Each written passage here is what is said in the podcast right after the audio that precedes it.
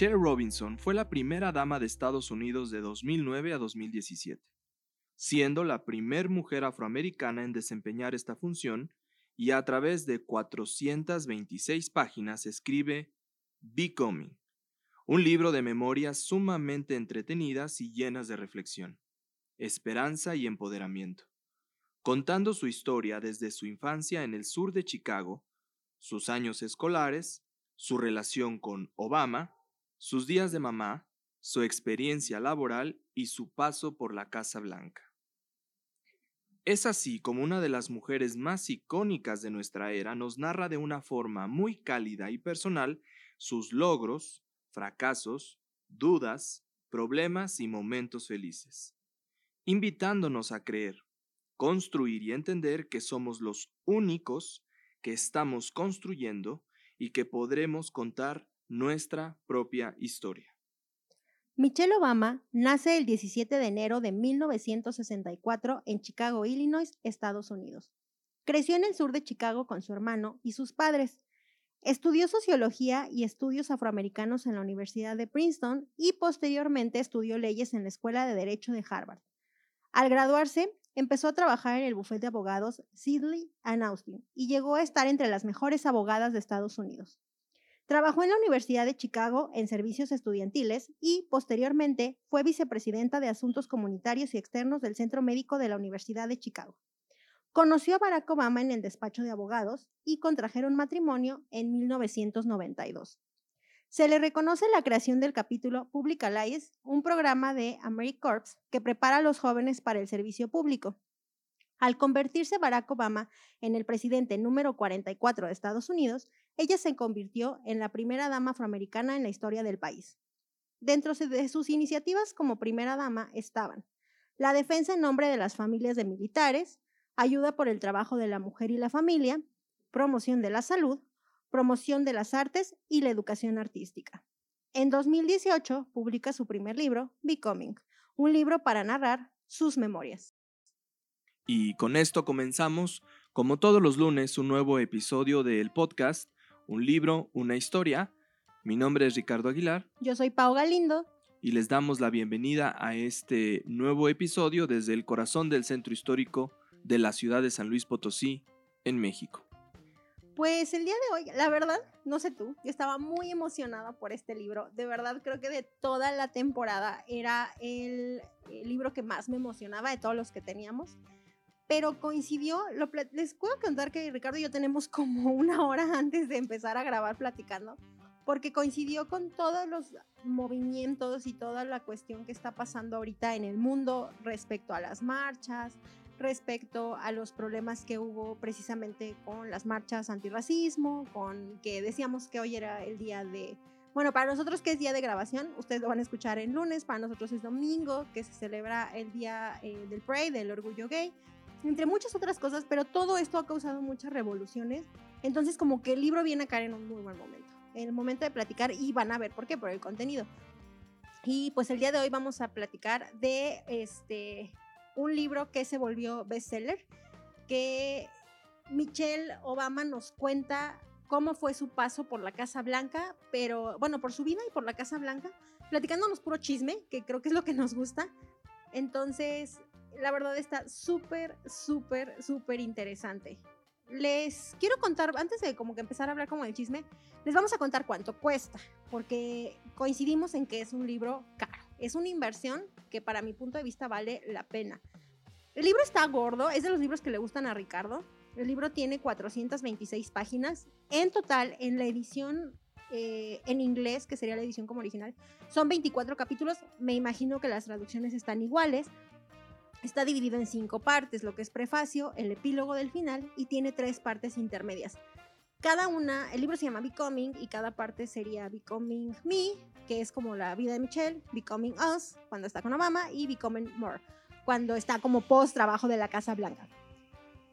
Cuesta en original en inglés en pasta dura, que es una edición preciosa, alrededor de 600 pesos mexicanos, por ahí de 30 dólares. En la misma edición en inglés, pero en pasta blanda, la normal de cartón, vale alrededor de 400 pesos mexicanos, promedio 20 dólares. Está en electrónico en 170 pesos mexicanos. Yo lo compré más barato en una oferta en Amazon, que era lo que le contaba a Ricardo. A mí me costó menos de 300 pesos. La edición que yo tengo es la de pasta dura en inglés. Y la agarré como de una oferta. No sé si en Amazon sigue igual. Y yo encontré que en Audible está con el pago de la suscripción. Pero quiero que Ricardo les cuente cómo lo leyó, cómo fue su experiencia y cuánto le costó. Este libro, eh, Becoming de Michelle Obama, yo lo comencé a leer en Audible, en un libro narrado por alguien más. De hecho, la narradora es Jane Santos. Tiene una voz muy apropiada para este libro, aunque no del todo, pero eh, este libro yo lo encontré en una oferta también en, Amazon, eh, debido a una suscripción, como yo era un nuevo suscriptor, pues tenía la oportunidad de compartir la aplicación en las redes, de compartirla con otras personas, y a cambio me podían regalar el libro que yo quisiera, y bueno, yo elegí este libro, que para ser honesto, cuando yo comencé a escucharlo, me atrapó en el primer, en el prefacio, de hecho, me atrapó en el prefacio, eh, ni siquiera en un capítulo, me, atrapó ahí en el comienzo de este libro y fue uno de los libros que más he disfrutado eh, en audio, aunque viendo la, el libro en físico de Pau, estoy muy tentado, demasiado, a solicitarlo igual en inglés, a leerlo en inglés, sobre todo porque tiene una muy buena edición y me encanta. puede ser un libro que uno puede tener a la mano en cualquier momento y leerlo muchas veces. Son de esos libros que como que vale la pena invertir para tu biblioteca. Sí. Yo a muy pocos libros este año les he puesto muy buena calificación en Goodreads y que está muy bien rankeado. Para mí este fue de esos libros. Eh, yo lo leí en inglés porque antes de leerlo muchos youtubers que sigo y gente que, que reseña libros recomendaba leerlo en el idioma original porque era como estar platicando con Michelle que la traducción, depende de dónde la agarraras, igual no era tan chida. Entonces, yo siguiendo su consejo dije, espero que no esté muy complicado, lo compré. Y la realidad es que no, o sea, es como, es como estás platicando con alguien, te está contando el chisme, entonces está narrado bien fácil, no tiene palabras complicadas, todo está muy normal. Y algo que me gustó mucho, yo tengo la edición de pastadura, es que trae una memoria fotográfica intermedia, trae una sección de fotos. El papel está bonito, Ricardo dice que la letra está preciosa para leer. Este, es deliciosa. Está muy bonito y creo que es de verdad un must para las bibliotecas. Yo es un libro que voy a recomendar así de quieres inspirarte, agárrate el de Michelle Obama, por favor. De hecho, la letra que contiene este libro es de estos libros que ustedes pueden abrirlo y cuando estén sentados te, te inspira paz y tranquilidad. O sea, la letra, no sé qué tipo de letra o qué fuente sea, pero la verdad a mí me gustó muchísimo. Es un libro que yo le dije a Pau cuando lo acabo, lo, acabo de tomar hace un momento, ahora que lo estoy viendo, eh, podría quedarme ahí un buen rato. Creo que es de esos libros que sí te permiten sentarte y tomarte un buen momento para leerlo, solo por la fuente. Ahora imagínense el contenido, ¿verdad? que es mucho más valioso que la fuente. Sí, está bonito, está todo, de verdad, es un libro que creo que vale la pena, está padre de estarlo leyendo. Y Ricardo hizo una observación muy graciosa cuando ahorita que estábamos antes de grabar, y Ricardo me dice, siento que este es como el libro, dice, ni siquiera como, no sé, la Biblia o de estos libros así, sino que este lo sacas y lo abres y lees un pedacito y ya te inspiro. Sí. Ya, ya Michelle te dijo. Si usted tiene un problema o, está pasando por un momento difícil como, como un servidor, eh, usted puede tomar este libro y, y, abrirlo. Yo creo que la narración y la experiencia de Michelle al contarte tú sus propios problemas, sus propias historias, permite que tú también llegues a la conclusión de la tuya. Entonces, en efecto, le decía a Pau, pues este es de esos libros como de cabecera. Sí. Tenerlo ahí, abrirlo en el momento en el que usted... Y, además que la ventaja es que lo puede abrir, obvio después de haberlo leído completo, puede, puede abrirlo en, en cualquier página y estoy seguro que encontrará algo clave. Sí, sí, la verdad es que la forma en la que Michelle, yo creo que la hemos visto, si no la han visto, permítanse buscarla en YouTube, tanto a ella como a su marido la forma en la que se expresan y dan los mensajes te empodera. O sea, tú la estás oyendo y dices, yes, woman, yes. O sea, de verdad ella tiene esa asertividad y Obama también. Yo Obama desde que me acuerdo que yo lo, lo seguía en mi computadora justo antes de que fuera el presidente, me encantaba la elocuencia con la que decían las cosas. Es algo que admiro mucho de los dos. Y ella te lo cuenta de una manera en la que siento que me podría dar terapia. Yo sentarme con Michelle así de por favor y que Michelle me escucharía y diría, a ver, no, esto así y bien así como muy, muy no sé, como muy maternal, pero muy directa, pero no, no de verdad. Me encanta. Y esto lo pueden ver reflejado en el documental. Sí. Les cuento, antes de hablar de todo el libro, hay un documental en Netflix. Aquí, la neta, van a tener que leer el libro porque el documental no tiene nada que ver con el libro. ¿Tú lo viste? Yo ya lo vi completo, ya, ya, está muy bueno. Y sí, o sea, creo que sin ánimos de equivocarnos, habla sobre la gira del libro, o sea, sobre lo que hace ella para promocionar el libro en la ciudad. Tras bambalinas de todo el, el, el, show que, que, representó llevar este libro primero a, a, su impresión y después a compartirlo por todo Estados Unidos, que fue una maravilla además también pensado, también planeado. Y que tú lo estás viendo y no sé, es como ver la verdad un concierto de N artista, o sea, de cómo llega y cómo mueve auditorios. Yo creo que debió haber sido impresionante. Fíjate que algo que me sorprende de ese documental, que por cierto está en Netflix, usted lo puede encontrar ahí, es cuando Michelle Obama sale a primera escena y te encuentras con un auditorio de estadios. No, no estás hablando de un teatro. Para presentar un libro. Un libro. Eh, son estadios llenos de gente, con libro en mano, casi la mayoría, a pesar de que saben que no se los va a firmar, llevan el libro en la mano.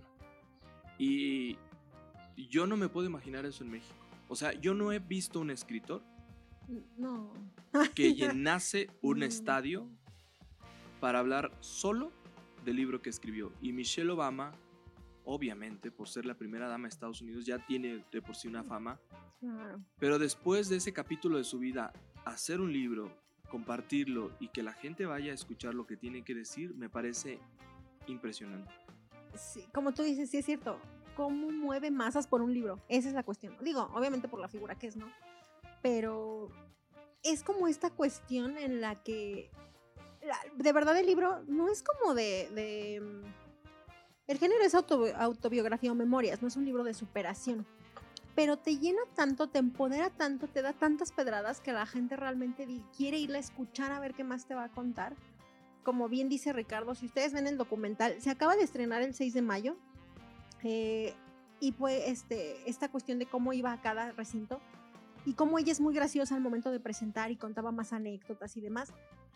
Pero no es como que, sí, o sea, no es un cantante, no es nada. a mí se me hace maravilloso eso por la literatura, porque siento que pocos libros pueden lograr eso, pocos autores. Esa pertenencia a un autor, a un a un libro. Lo único que me parece muy triste, y tengo que decirlo desde ahora, es que no haya pensado y que no esté pensando, porque lo aclara contundentemente, es que ella no aspira a ser presidenta de Estados Unidos. Pero... Spoiler. bueno, ella lo ha dicho, en, muchas entrevistas, ¿no? no necesariamente es un spoiler, pero... Volviendo al tema, si ella se lanzara mañana o pasado para competir contra Donald Trump en Estados Unidos, creo que tengo la seguridad de que podría ser ganadora. Sí. Eh, estás hablando de cuántas, ¿no te acuerdas cuánto, cuánta gira hizo? No, recuerdo el número. ¿Para el libro? Ajá. Ay, no, no me acuerdo no el número me acuerdo, Pero la dicen en el creo que son mm, muchas más ciudades y que son ciudades clave para las elecciones de Estados Unidos. Pero bueno. Pero esa creo que podría ser la mejor propaganda política que pudo haber tenido. Bueno. Le preguntan mucho porque todo el mundo, así como con Hillary y su esposo y demás, muchas personas esperaban que después de la presidencia de Obama, pues que ella tomara, ¿no? La, la pues de yo ya. Y, pero, ah, digo, ella lo narra ahora en su libro y en las entrevistas a lo mejor le dan dos, tres minutos, pero ella explica todo lo que pasó durante la cuestión política y realmente ella es una persona cuya aspiración nunca ha sido el poder o sea, ella quiere hacer como una acción y demás, pero ella no está buscando el poder. Y yo creo que es muy inteligente al decir, lo que yo quiero conseguir no lo voy a conseguir siendo la presidenta. Digo, tiene como las armas y todo, y Dios, por favor, saquen a Trump de, Estados Unidos, pero siento que ella pudiera tenerlo, pero no es lo que aspira. O sea, y ella es muy congruente con sus palabras.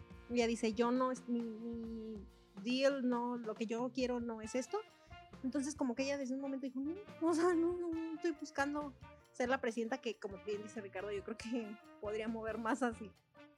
y ganar la presidencia sin problema. Hay un dicho sobre que aquel o aquella persona que no aspira al poder, esa es la merecedora del poder. Sí, lo dijo Platón, que, que son las personas adecuadas. Pues sí, pero no quieren. Bueno, Pero sí, o sea, a diferencia de como ahorita que pues, precisamente el presidente en turno está haciendo ya su campaña de reelección, que bueno, no sabemos qué va, no. qué Y, y es que viéndolo desde todos los ángulos, podrías decir que va a ser, eh, podría ser la primer mujer en la presidencia de Estados Unidos y además la primer mujer, mujer sí. Afroamericana. Sí, sin problemas. Como ellos en su momento pensaban que Obama no podía llegar, como, que ella, ella misma como muy sobre los pies en la tierra, así de, mi marido es afroamericano, claro que no va a ser el presidente. Y, y realmente pues cuando eso traspasó, ella misma estaba impactada de decir, ay Dios, sí se pudo. O sea, como el, cómo llegamos, ¿no? Pero bueno, realmente es precisamente esta cuestión, todas estas lecciones que le estamos diciendo ahorita, son esos momentos de congruencia que ella muy elocuentemente a mí algo que admiro mucho, porque yo soy un caos de persona, o sea, a pesar de que tengo mis cosas por hacer, mis metas, mi trabajo, Michelle Obama tiene bien claro y bien fuerte va pisando hacia donde lo que ella quiere. Así de, yo voy a ser mamá, así, así, así. Eh, quiero lograr esto cuando mi esposo esté acá. O sea, como esta cuestión de lo que ella está buscando, como que siempre está bien enfocada. Y lo ves durante todo el libro. Y yo decía, no inventes, yo no tengo, o sea, no puedo De hecho, hacer eso. La congruencia del libro, eh, la división de los bloques, los capítulos, cómo va narrando cada cosa, tiene un orden tan, tan bien construido, tan bien armado, que permite que uno vaya leyendo en congruencia todo. Y además una cosa interesante también del documental, aprovechando este comentario, es que ella, al igual que su equipo de trabajo, eligió los presentadores en cada ciudad y en cada estado de Estados Unidos en donde se iba a presentar para que pudieran hablar o conversar con ella. Es decir, las preguntas tenían que estar bien fundamentadas porque era más de dos horas de tiempo que ella no iba a perder. Y que además no iba a hacer que el, que el, que el público, si tanto se había esforzado, perdiera el tiempo en, en escuchar una pregunta vacilante, una pregunta tonta. Estamos hablando de grandes artistas y grandes personajes, incluso Oprah. Oprah la entrevistó en una de las ciudades. Y hay otros dos o tres, pero yo no soy muy, no, no soy muy adepto a, estos personajes, pero son famosos, a los personajes americanos, pero Oprah sí la reconocí, dos o tres que salen en series de Apple TV y otros más, de otras marcas, eh, dueños también de empresas, ¿no? Que dices, wow, eligió bien pensado quién podía, quién podía ocupar este lugar de buen entrevistador para generar un discurso que a la gente eh, le generara en algo todavía mayor, ¿no? Y va esperando algo más. El libro ya lo leyó, va esperando todavía un plus. Entonces, eso me gusta de ella. Y algo que me gustó, de verdad, este, les recomiendo las dos cosas porque son totalmente diferentes y complementarias. Vean el documental. Sí, Algo que me encantó de ella es que da eh, mil lecciones de cómo hablar en público en escenario, porque ella está en su backstage y pues obviamente yo creo que nadie, o sea, todo el mundo nos da nervios pararnos frente a un público y hablar y demás, y eso obviamente lo vas dominando. Ella ya había pasado por el entrenamiento de la Casa Blanca y lo que quieran, pero eh, al momento en el que está, ella dice, yo con las personas, o sea, su, su revela la- los secretos de cómo logra ella acercarse a las personas, porque hay personalidades que te imponen y que pues a lo mejor te dan miedo o que no quieres acercarte o lo que sea, y ella no, ella te invita como a... Y da muchos pequeños tips. eh, me acuerdo de pocos, pero me acuerdo de uno en el que está firmando su libro el que tiene números de firmas y ella decía que algo que hacía siempre porque llegaban las chicas normalmente muchas mujeres sobre todo muchas mujeres porque obviamente pues se identifican porque es mujer y llegaban estas niñas y lloraban así de que la veían y es como estar viendo a su artista favorito no digo yo también creo que me pondría a llorar si la veo me, me encantaría y, lloraban y ella así como de qué te pasa no o sea, o sea qué está pasando y que las personas le contaban algo así de es que mi hijo esto es que a mí me gustó esto es que yo es que bla y que ella se tomaba esos segundos para, en vez de estar firmando así de, ah, sí, sí, el libro y pasarlo, era como, estoy viendo a la persona y ella que me está contando, no le estoy perdiendo la vista y esa persona me está diciendo algo y ella estaba así como escuchándolos y luego ya les firmaba el libro y ten, para que ellos sintieran que esos 5, 6, 15 segundos valieron la pena. sí. Y eso me encantó, porque cuántas personas de mucho menos grado, o sea, en cuanto a cuestión de que dices, ah, o sea, ella era la ex, la ex primera dama, ¿no? Pero cuestiones de que vas a una oficina gubernamental o lo que sea, que cuestión jerárquica, este, por personas que se sienten superiores, Sí. te atienden con un nivel en el que te hacen sentir inferior en tu nivel de persona en relación a ellos. Y ella da esta mini lección de que, de que ella decía, es que yo, yo quiero que me vean, o sea, no quiero que me vean como algo lejano.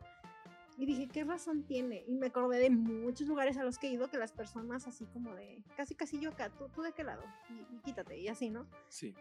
Y ella no, ella en esta pose humilde y eso me encantó. Y da otro tip que no recuerdo cuál, de cómo ella eh, se prepara como para entrar a las entrevistas, sonriendo siempre, amo su sonrisa, y cómo busca el lado de que el discurso siempre sea gracioso en el sentido de que sí te está contando algo, pero te está entreteniendo. Te cuenta un chiste, te cuenta una anécdota, hace un comentario, porque decía que es la forma en la que pues era muy fácil que la gente se le quedara, ¿no? y ella trataba de que precisamente valiera el tiempo de las personas. Entonces, creo que eso está súper cool y eso lo pueden encontrar en el documental. Mientras mayor sea el rango de éxito, eh, es igualmente proporcional el nivel de humildad que cualquier persona debe de tener. Entonces, ella es congruente con ese con esa ley de vida que al tener un nivel de éxito tan alto, ¿no? Por todo lo que ha pasado, se comporte de tal manera. De hecho, justo hay una, una parte de estas imágenes en las que muestran a una mujer que estaba realmente tan emocionada que, que decía, siento que me voy a desmayar. Y le decía a Michelle, pues desmáyate, ¿no? Así casi casi. Pues si vas a hacer algo, pues adelante. O sea, eh, les dejaba vivir con esa libertad sus emociones y, y, al mismo tiempo decía, no me hagas eso porque yo también me voy a poner a llorar, por ejemplo, ¿no? Eh, o hombres que llegaban muy serios y muy rudos frente a ella. Y, y, ella siempre tenía esta posibilidad de mostrarse abierta a cualquier tipo de expresión. Yo creo que eso es algo que, que le hace falta a mucha gente, mucha, mucha gente, y que, como dicen en México, eh, se suben a un ladrillo y se marean, cuando realmente no, no hay nada que, que denostar mayor o que ser pretencioso en, en, estos ámbitos. Y en el caso de ella, que sí bien podría convertirse en una persona así, porque está en su poder, no es así. Al contrario, está en el nivel común de la gente, ella sigue haciendo su vida normal, ella sigue siendo una persona común, y, pero eso todo depende de la educación y del proceso de vida que lleven, que justamente es lo que habla el libro. Ahí lo van a ir descubriendo. Precisamente el libro es como para entender todo su trayecto hasta el punto en el que está ahorita en su vida. Que realmente, de hecho, yo haciendo las cuentas, nació en el mismo año que mi mamá. Este, y yo dije, que, o sea, tiene la, tiene tiene la misma edad. La misma edad que mi mamá. Ajá. Y me es muy impresionante porque Michelle lo narra y de eso lo vamos a ir tocando un poquito más adelante en, en la parte de, pues, de todas las historias y todo, de toda la, la reflexión que traemos hoy para ustedes. Michelle desde que nace se asume en una condición de desventaja, pero no deja, sus padres de familia nunca dejan que ella se la crea de esa manera, sino todo lo contrario. Y ella en vez de decir, ay, pobre mí, lucha un montón y pues llega hasta donde está. O sea, realmente tiene como muy, muy fijo esta parte. Eh, el libro se divide en tres partes. Aquí no vamos a dividir que si spoilers, si no son spoilers, porque no, es, tiene tantos datos el libro que ni siquiera podríamos dárselos todos, la neta. Entonces, vamos a platicar en general de lo que más nos gustó de cada una de las partes y les vamos a ir platicando después nuestras reflexiones de todo lo que nos dejó y todo lo que nos movió eh, el Becoming. Pero este realmente sí es importante que si les llama la atención, si quieren conocer una biografía, además, léanlo. Personalmente, yo no leo muchas biografías a veces siento que están tan narradas, tan de flojera, que no me gusta leer biografías de personajes. Hubo un tiempo que leía muchas y no me, de verdad no. Y nunca había encontrado una biografía tan bien narrada, pero por ella misma, que este. O sea, es una buena forma de contar una historia. Ricardo ya les dijo que lo escuchó en audiolibro y se entretuvo muchísimo. Sí, me, lo que más me entretuvo fue, haciendo relación al comentario, lo que más me entretuvo fue que ella se desprendió de sí misma. Es decir, lo acabas de decir, en muchas autobiografías el personaje central es yo, yo, yo, yo, yo, yo, yo. Y eso en algún momento te, te satura. Y Michelle Obama, no se confundan, aunque ella estaba narrando su historia, hay muchos personajes centrales en su vida y ella termina a pasar a segundo plano. Es decir, es parte del proceso de contar su historia, pero algo que me gustó y quizá eso es una lectura entre líneas es todos los que contribuyeron en mi vida a formar parte de mi existencia se convierten en protagonistas y yo termino pasando a un segundo plano porque al final sin esas relaciones y sin esas conexiones yo no hubiera tenido esto. Entonces, cuando ustedes estén leyendo este libro, esta biografía, se van a dar cuenta de que Michelle se hace a un ladito, narra su historia, pero no es importante ella. Son importantes los sucesos, los hechos, los momentos, los personajes, y eso te genera un gusto mayor por lo que estás leyendo. Y que la verdad a mí me encantó, bueno, ahorita vamos a tocar eso, pero me gustó mucho enterarme de su vida personal. Sí. Yo, yo de verdad sentía, o sea, su historia de amor me gustó más que muchas novelas románticas. Sí, y sabes qué, sí, sí, sí, sí, sí. Te voy a decir que también la sentí más honesta y más real, no fingida y no a fuerza. Sí. Sí.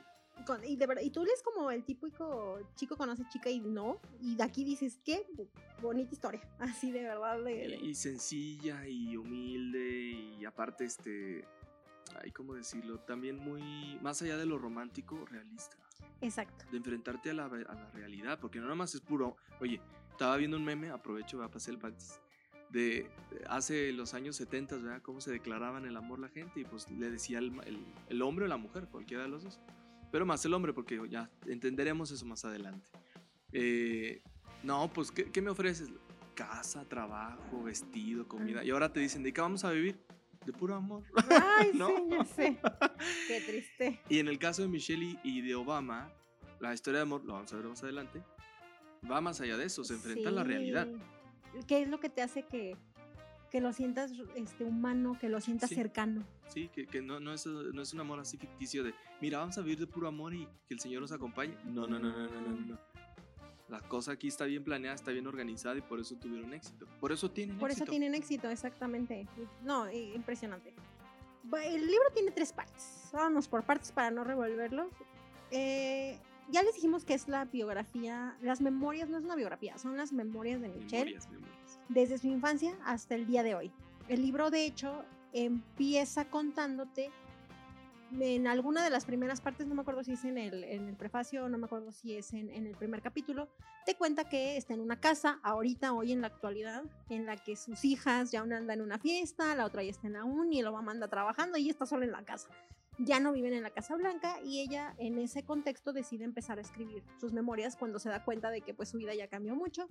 Y, y el libro empieza y termina como en esa reflexión de que de que pues ella está ahí, o sea, de que ella ya ahorita ya es una ama de casa, o sea, Michelle Obama está en la casa. De, de lo más impresionante que recuerdo de ese, de ese prefacio, de esa introducción que fue lo que me conectó, fue una expresión que ella menciona ahí donde eh, en la Casa Blanca esperaba que el servicio le llevara la comida, creo que el ah. desayuno, y en esa ocasión fue creo que un día después de que se acabara todo, todo, todo lo de la Casa Blanca, ya nadie le iba a llevar el desayuno. Entonces ella tenía que levantarse y prepararse su propia comida, pero que eso le daba una libertad tan amplia que le permitía sentirse otra vez ella. Que, que precisamente, no sé cómo decirles, como esta parte en la que ya no está observada, como por ni cuidada por, bueno, por todo el servicio este, de la Casa Blanca, pero que realmente ella se siente más cómoda así.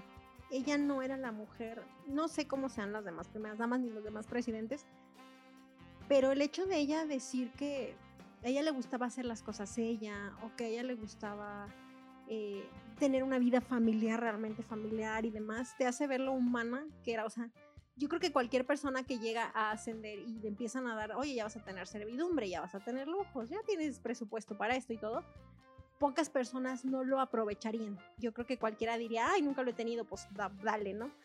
Y ella todo lo contrario, ella como que era muy consciente y eso la hace, no sé, de cierta manera como muy humana, o sea, de decir es que, pues no, o sea, el servicio de la casa, pues es igual que yo y como que a mí, si yo me puedo hacer un café, porque me lo van a hacer? O sea, no voy a pedir el café. Y eran como todas estas reflexiones eh, que se me hicieron impresionantes y precisamente que tiene la libertad. Algo cuenta, ¿no? Cuenta como una anécdota de que se va a hacer como un té o no sé qué se va a hacer de eso. Sí, se va a hacer un sándwich. Ah, yo por eso, es que eso se me quedó bien grabado. Se va a hacer un sándwich y, y dice que disfruta mucho el poder preparárselo a su antojo, ya no tiene que decirle a nadie cómo le gusta, qué le gusta, qué si no le Mm. gusta.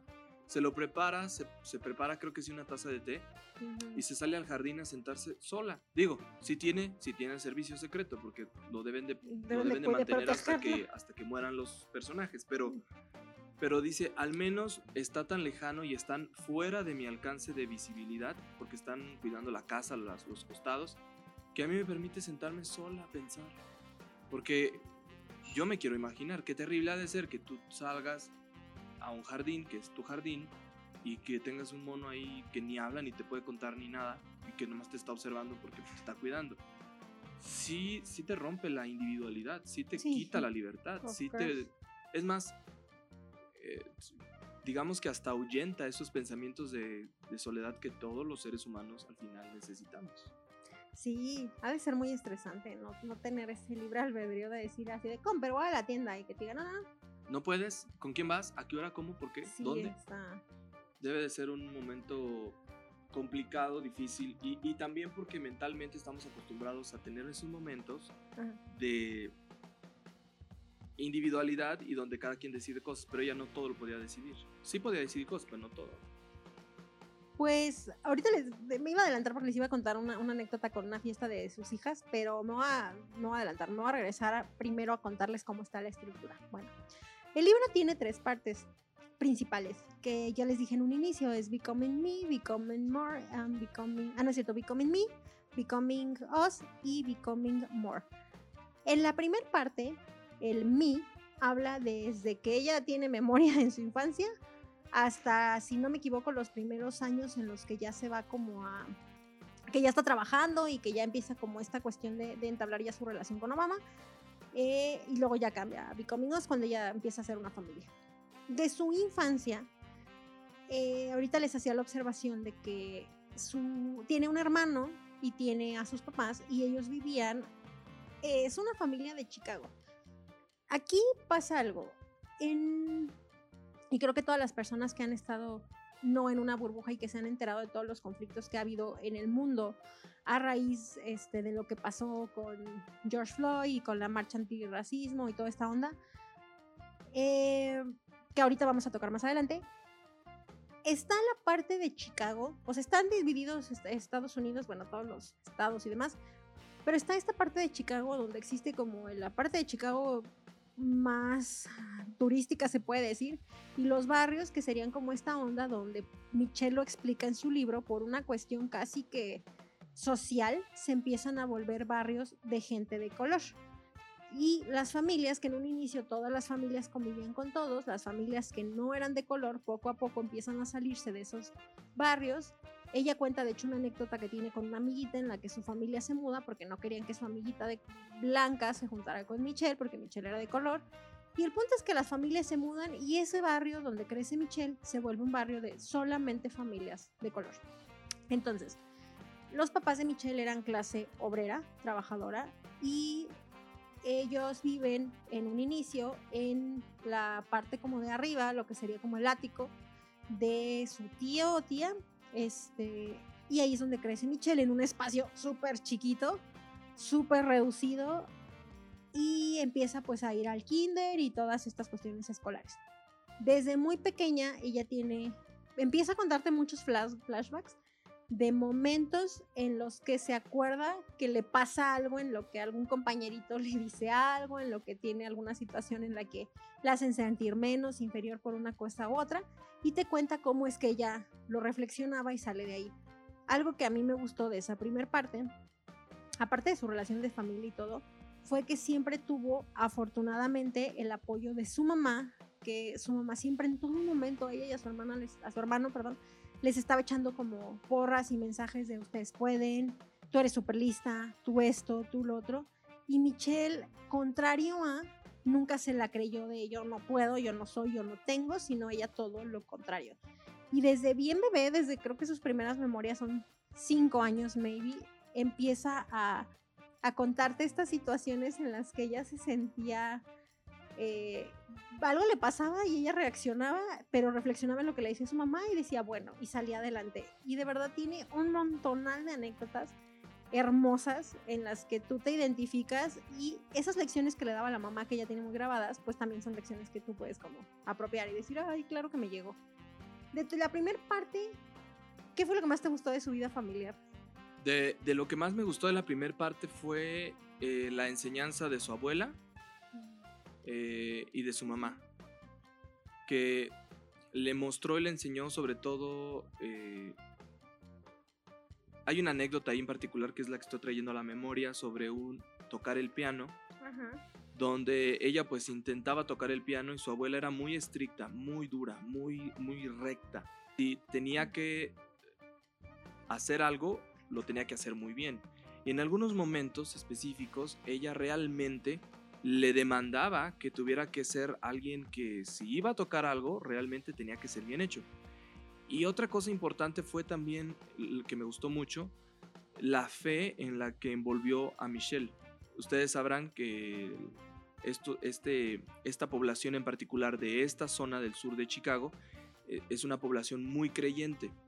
Desconozco bien si, si es tema católico o cristiano, bueno, al final es un tema intermedio o, o puede ser que sea nada más cristiano, no lo recuerdo, pero algo que me gustó muchísimo es esta enseñanza de la abuela hacia Michelle sobre la fe, pero la fe más allá del dogma, más allá de la doctrina, sino que de la interpretación de la fe a través de la ayuda, el auxilio del prójimo y sobre todo de ser siempre compasiva con los demás. Eso creo que es una parte fundamental en ella y que hasta ahora se sigue viendo, se sigue observando porque lo, pues lo aprendió muy bien. Y otra cosa importante que me gusta de esta historia es que la parte en la que ellos habitaban en la segunda planta o tercera planta, no recuerdo si, como bien dice Pau, es el ático o es una segunda planta, es que aún existe. Y ella aún recuerda con mucho detalle, con mucha nitidez, algunos de los momentos y de los episodios en los que ellos se encontraron, como por ejemplo compartir la habitación con su hermano y que su papá tuvo que hacerles un cancel a la mitad de, de la habitación para que ellos se pudieran eh, pues respetar su intimidad de tan chica que era la casa. Y una cosa súper interesante y curiosa es cómo conversaban durante las noches los dos hermanos, pero como no se podían ver porque ya estaban separados por este cancel, bueno, pues se lanzaban cositas o mensajes o papelitos por encima de este cancel y, al final eso, eh, estas conversaciones las tenían toda la noche, durante mucho tiempo, muchos años, y lograron tener una conexión tan fuerte que a la fecha, hoy el hermano de Michelle Obama sigue participando con ella, aunque ella tiene su vida y su profesión, sigue siendo partícipe del, fíjate Pau, de los momentos clave de Michelle Obama, su hermano está o ha estado ahí. Y es una cosa que a mí cuando vi el documental y leí el libro me pareció por demás eh, no sé cómo llamarlo, pero algo que bien vale la pena recalcar sobre la relación entre hermanos. Creo que ellos dos tienen esta relación auténtica de hermanos, que es lo que todos deberíamos de hacer, suponiendo, y que no necesariamente lo hacemos. Entonces, esto me envolvió a mí como en una sensación de, de sentirme identificado con muchas cosas, fueron recuerdos muy bonitos y sabes que muy íntimos que probablemente pudo haber quitado del libro para no mostrarse tan vulnerable durante la época de su infancia. Y, no mostrar esta em, estos espacios abiertos en los que Michelle sufrió económicamente hablando y de que sus padres no podían otorgarle más de lo que tenían, porque al final la casa no era de ellos, era de alguien más, y tenían que conformarse con un pedacito de esa casa. Esas son las partes que a mí me gustaron de esta primera parte. También ahorita que estaba buscando en mi libro porque quería ver en qué cambiaba, o sea, hasta dónde llegaba. Ahí vamos. Pero Michelle desde muy chiquita era muy consciente de, obviamente, eh, cuál era su condición económica y de color durante su infancia, su mamá nunca dejó que ella se acomplejara de alguna manera.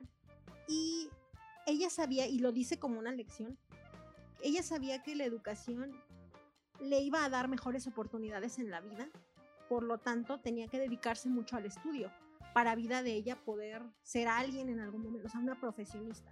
Y otra de las reflexiones que ella dice eh, es que ella era consciente de que ser una mujer negra era una desventaja, y lo dice así tal cual.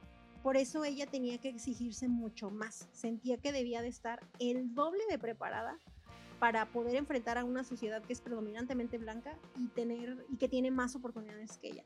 Ella lo entendió, su mamá lo entendió y entonces eh, este libro empieza, obviamente va contando toda su historia y sus primeras infancias y todo, pero llega al punto en el que esa primera parte eh, tiene que entrar a la universidad y empieza a hacer sus trámites y todo esto. Y Michelle realmente te la describe como un estudiante ejemplar. Y más allá de que si le gustaba o no le gustaba, Michelle era muy consciente que eh, iba a ser una herramienta el tener una educación. O sea, decía es que yo tenía que prepararme. Y era muy consciente como de esta situación de ella y eso me gustó mucho. Y algo que se empieza a preguntar desde esa primera parte del libro, que lo menciona en diferentes momentos de, diferentes capítulos, era un, ¿seré lo suficientemente buena para? Y algo que a mí me impresionaba mucho es que a pesar de que Michelle la ves con mucha seguridad en las entrevistas y lo que tú quieras y el libro y demás, en todo momento Michelle se cuestionaba y no se sentía suficiente porque internamente todo mundo tiene esas voces en la cabeza que te reprimen a hacer cosas. Yo creo que a todos nos ha pasado, a ti Richard te ha pasado, a mí me ha pasado. Sí. Esta cuestión de, de, de todos los demonios en tu cabeza que te juegan en contra y que te hacen no aventarte a, a lo mejor a un mejor trabajo, a lo mejor a cambiarte de ciudad, a lo mejor a cambiar de pareja, a lo mejor a tener una relación, lo que sea. De, de, cualquier cosa que se trate, todos tenemos estos demonios, que Michelle también los tenía. Y ella siempre se estaba preguntando, lo pone varias veces durante el libro, así de, ¿seré suficientemente buena para intentar esto, para hacer esto, para llegar? Cuando empieza a aplicar para la universidad, ella... Eh... E, e, esa parte es sumamente fuerte porque probablemente uno no entendemos el sistema de, de, de estudio de Estados Unidos, pero ella lo remarca bien, bien, bien, bien. El problema de, a ver, yo quiero entrar a tal universidad, pero soy mujer, soy afroamericana, afroamericana de color y no soy de clase alta. Y que va a competir contra... Yo creo que precisamente no lo entendemos, pero creo que nos damos una idea. En ir hasta la universidad en Estados Unidos es carísimo. De hecho, acabo de ver un artículo esta semana que me salió así súper random de cómo ahorita la crisis de, la pandemia mundial que estamos viviendo afectó económicamente a muchos sectores, pero un sector en particular que afectó son estudiantes de N número de años de egresados que como les dan estas scholarships para ir a la universidad, deben hasta un millón de dólares al momento en que terminan la uni. Y ellos tienen que comprometerse a pagarlo en sus primeros años de trabajo. ¿Qué pasa con esta crisis si pierden el trabajo y aún así tienen que pagar a la universidad? Entonces hay un artículo que sacó N, eh, eh, periódico de Estados Unidos que yo estaba leyendo y que estaban entrevistando a muchos chicos que estaban yendo a pedir prórrogas porque no tenían un trabajo, porque el COVID los había dejado sin trabajo y no tenían dinero para pagar estas sumas millonarias que deben a las universidades por haber tenido una educación. Eh, obviamente eh, la educación de ella es un, un, nivel, puedo decir que muy alto, o sea, de, de, de cómo son las currículas. Yo creo que digo, no, yo en algún punto, así súper idealistamente, yo me acuerdo que me puse a investigar cuando estaba en la prepa, así de, ¿cómo le hago si quiero entrar a Harvard? Pero en el sentido de yo quería saber qué se necesitaba y demás. Este, y, y dije, no, pues, pues no, pues México, yo estoy como en el kinder, en prepa, ¿verdad? O sea, mis conocimientos en comparación con lo que me piden para entrar allá, ¿no? Y es muy exageradamente caro. En muchos shows de televisión y películas podemos ver cómo los estudiantes se discuten el sacar una beca y tienen que ser, por ejemplo, muchos chicos le tiran a la onda del deporte, como para poder ser buenos deportistas y aspirar a una beca deportiva, o tener alguna situación de milagro para poder pues entrar a estas universidades de prestigio, Harvard, Princeton, Yale, lo que sea. Y entonces Michelle se empieza a plantear y dice así de pues mis papás no tienen paro, yo me tendría que trasladar al otro lado, está la universidad de aquí, pero... Y esta cuestión en la que ella siente que no, pero a la vez sabe que tiene que ir a la escuela y ese debate mental que ella te, te empieza a tener hasta que eh, va y aplica para poder entrar a la universidad. Es, está muy interesante y yo siento que no sé cómo se pueda escuchar, no sé cómo lo pueda decir. Es muy diferente el proceso, entre comillas, tan relajado que se vive en México, ¿sabes? Yo, yo siento que yo tengo, trabajo con muchos chicos que están en el cambio prepa universidad y a lo mejor sí que yo me acuerdo de mi proceso de entrar a la uni, yo creo que tú te acordarás también del tuyo. Y yo me acuerdo que sí está peleado y sí está demandado. Y yo sé que, obviamente, pues en mi caso, viviendo en la capital y aspirando a una universidad en la capital pública, porque las privadas son otra cosa, vas, pagas y te inscribes y no hay problema, ¿no? Pero en las públicas, en donde tú tienes que aspirar a un lugar y competir en un examen, yo siento que no es tan estresante este proceso y relativamente comparado con una universidad de Estados Unidos no es tan caro.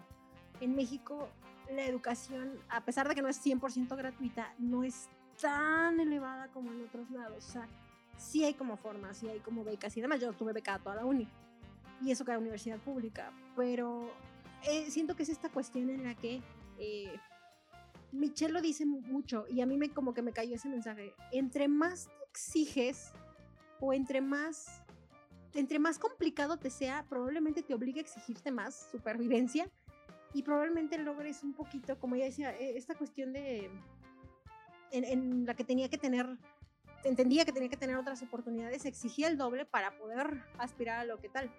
Yo siento que en, en educación, personalmente creo que eso faltaría un poco aquí, como esta cuestión en la que realmente te obligaras a decir, necesito un espacio. Me voy a debatir por ser el mejor, porque me acuerdo que un maestro de la universidad, ay, súper malo, o sea, lo quería mucho porque era muy estricto. Eh, estaba yo en segundo semestre de la uni y estaba en un salón de 60 vatos y todos, o sea, éramos como, sí, como 60. Entonces él estaba sentado y decía, quiero que levante la mano, ¿quién de aquí entró en...? Entrábamos, un chorro, entrábamos creo que 300 por generación. Quiero que levante la mano quién entró en los primeros 50 lugares. Y del salón creo que éramos tres. Y así como de yo, yo así. Y entonces dijo, ok, quiero que sepan que nada más ustedes son los únicos que merecen estar aquí sentados. Todos los demás no, no alcanzaron una calificación aprobatoria, pero la universidad tiene que admitir a 100 personas y son los que están aquí ocupando el lugar. Yo personalmente no los hubiera admitido, pero pues tenemos que. Y todos así viéndonos con cara de, mm, estoy segundo semestre y me está diciendo que no tengo que estar aquí. Y él decía, ustedes tienen que exigirse más porque el, el, la mentalidad del conformismo de al fin que sí voy a entrar, te obliga a que te exijas menos. Y él, nos, él siempre nos mentalizaba mucho en eso y todo. Y él, la verdad, era una materia en que nos fregaba un chorro.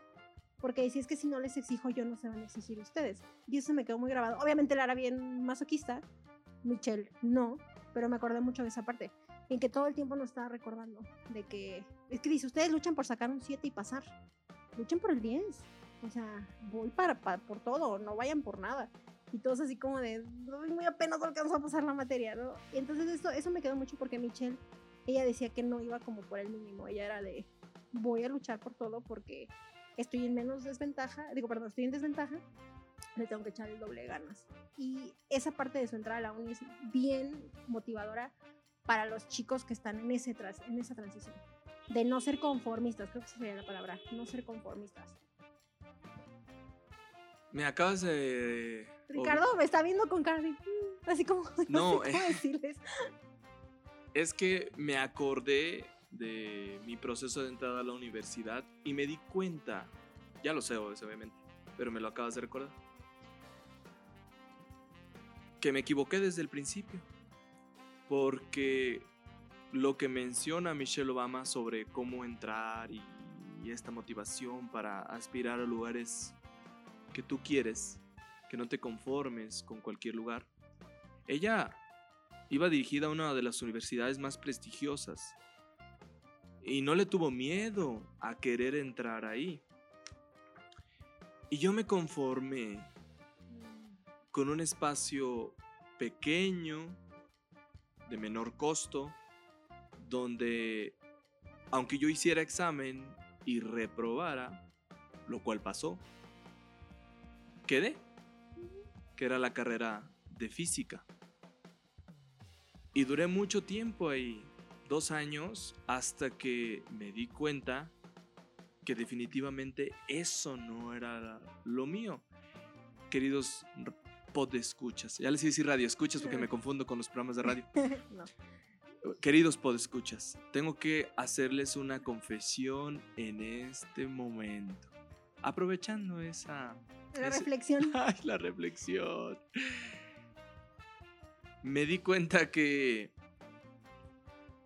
no me gustaba lo que hacía y que fui muy conformista, a tal grado que yo me eché a perder la carrera universitaria y que hasta la fecha sigo batallando con ese problema. Entonces, si usted o si ustedes que nos están escuchando tienen 17, 18, 19 años y están a punto de dar el salto a la universidad, medítenlo, piénsenlo, reflexionenlo y si pueden leer ese capítulo específico y darle una y otra y dos y tres vueltas sobre lo que está diciendo Michelle Obama, encontrarán un secreto. Un secreto maravilloso que es lucha por tus ambiciones, por lo que realmente quieres, pero no te conformes. A mí me hubiera gustado entrar en la carrera de historia de la Universidad Autónoma de la Ciudad de México no aquí, en San Luis Potosí. No lo hice. Eh, no digo que me arrepiento porque lo que he hecho me encanta.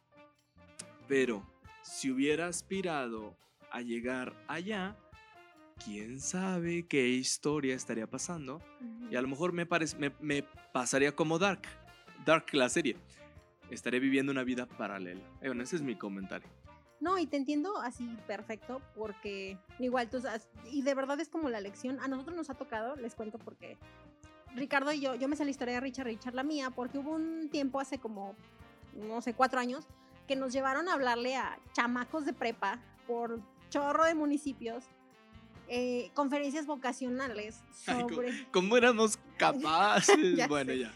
Bueno, no, bueno, pero hay, peores, hay peores, hay peores. Sí, aportamos, sí, aportamos. Sí aportamos nosotros les platicábamos nuestra historia de vida, cada quien desde su trinchera, y era muy en la onda de que están, la mayoría de las personas llegan a prepa y no saben ni qué pedo, entonces como todos, y era como de orientar a chicos que muchos de ellos ni siquiera pensaban en ir a la escuela y decirles, ¿qué onda? Y nosotros desde nuestro fondo de nuestro corazón, más que contarles el método de cómo, les contábamos todo lo que no, todos los fracasos que tuvimos para llegar a, ese día estar parados enfrente de ellos. Y creo que funcionaba más, o reflexiones personales, espirituales, eh, errores, momentos, como para que los chicos dijeran, ah, ok, ¿no? Y, agarraran lo que pudieran. Eran muy diversas las pláticas. Bueno, Ricardo, eh, ni Ricardo ni yo ejercíamos nuestra carrera en ese momento y a pesar de eso nos llevaban a hablar con estos chicos. Creo que era por eso, más que nada. igual que Ricardo, yo siento que muchas personas, ahorita vamos a hablar de eso más adelante, pero yo creo que todo mundo nos, la creemos y nos condicionamos en lo que nos tocó crecer. Michelle no, pero, eh, por ejemplo, en mi caso, eh, yo tengo una carrera que yo recuerdo muy claro en el segundo semestre ir con mi mamá y decirle, y esto lo contaba en la conferencia de una forma muy graciosa, pero yo le decía, ma, es que yo me quiero cambiar de carrera. La realidad es que a mí, yo estaba en una prepa privada, me cambio a la pública, aplico, me va muy bien, entro lo que sea porque ya les dije que era súper ñoña. Entonces yo me quería quedar en la privada. Claro que soñaba porque era, o sea, no se podía. Entonces pues no me pude quedar ahí. Y cuando entró a la pública, por un error yo creo de, de la carrera que escogí, decido yo, más es que ya descubrí que hay otras carreras porque mi visión era muy limitada. Esa es la cuestión. O sea, mi, visión del mundo era muy limitada en ese punto. Entonces yo no sabía que existían 900 trabajos y era muy complicado. Yo en mi caso me quedé frustrada por no poderme cambiar a letras. Yo mi sueño era ser editora de libros. Fíjate. Y, y, ve, y, ve la realidad, o sea, estamos hablando de, libros. Sí, por eso ven que no, o sea, en mi caso me apasiona tanto porque a mí realmente la literatura me gusta desde toda la vida. Pero realmente yo quería editar, editar libros, o sea, me gustaría trabajar en la parte editorial. No me pude cambiar de carrera porque obviamente ya habíamos pagado inscripción, libros, bla, bla, bla. Y, y mi mamá recuerdo mucho que me decía, te vas a morir de hambre de eso o sea, no, la gente no, no vive de eso. Y yo no tengo dinero para, o sea, yo trabajaba también y me dijo así de, tú con lo que ganas no alcanzas, yo no tengo dinero, tu hermana está en la universidad también y como que, pues, ¿cómo le hacemos? Y yo realistamente dije, no se puede. ¿Qué estudio tu hermana? ¿Lo aplica? Sí, mi hermana es ingeniera. Maldita. mi hermana es ingeniera, este, es que ella se supo escoger bien el, no, de verdad me salió del alma. Este... Ay, lo peor es que les, les, salió tan natural que hubiera visto la expresión. Híjole. No, sí, pero, pero aquí es esta cuestión, digo, no me quejo ni mucho menos, pero por ejemplo, mi hermana sí se pudo quedar en la universidad privada, privada. Entonces mi hermana obviamente de una universidad privada. Y te voy a contar algo, hijo, espero que mi hermana y mi mamá no escuchen esto, pero las voy a ventilar. No, no lo oyen. Cuando, no, no, no, lo oyen. Yo salí de la. Yo cuando le dije a mi mamá, así, me dijo, habló conmigo, me dijo, mira, Paula, tu hermana ya va a salir de prepa, nos llevamos cinco años. Cuando yo estaba en la uni, mi hermana iba a brincar a la uni. Entonces dijo, tu hermana va a entrar y la voy a dejar en la privada, en la que está, en la prepa donde están, que es un dineral. Iba a estudiar ingeniería. No quiero que te vayas a sentir como de, a mí no se me A pudo no y a mi hermana ajá. sí. Me dice, la razón por la que la estoy dejando es porque tu hermana no tiene las habilidades sociales que tú tienes. Tu hermana en una pública se nos muere. Ah, Literal, esas fueron las palabras de mi mamá. Y me y yo conoces a mi hermana. Per- perdón que me ríe, pero, como conozco a la hermana de Pau, este. bueno, Y mi, mi hermana era, aparte tenía como toda esta onda de que pues a ella sí le pegó la rebeldía de la pubertad y todo esto. Y mi hermana un tiempo quería, no quería ni estudiar ni nada, o sea, de que yo no voy a ir a la escuela, eso no sirve de nada, así literal. Ya después se compuso y pues, la neta le fue bien. Pero mi mamá me dijo, tu hermana en una universidad pública no va a poder con la exigencia de lo que es ser una más en una universidad pública y que los maestros te traten del asco y que las instalaciones estén del asco, como son las universidades públicas, la mayoría. Y dijo mamá, no, tu hermana con lo, todo lo que tú, nos, tú has vivido, tu hermana no va a poder. La voy a dejar acá para vida de que ella tenga oportunidad de sacar una carrera y tener un buen trabajo.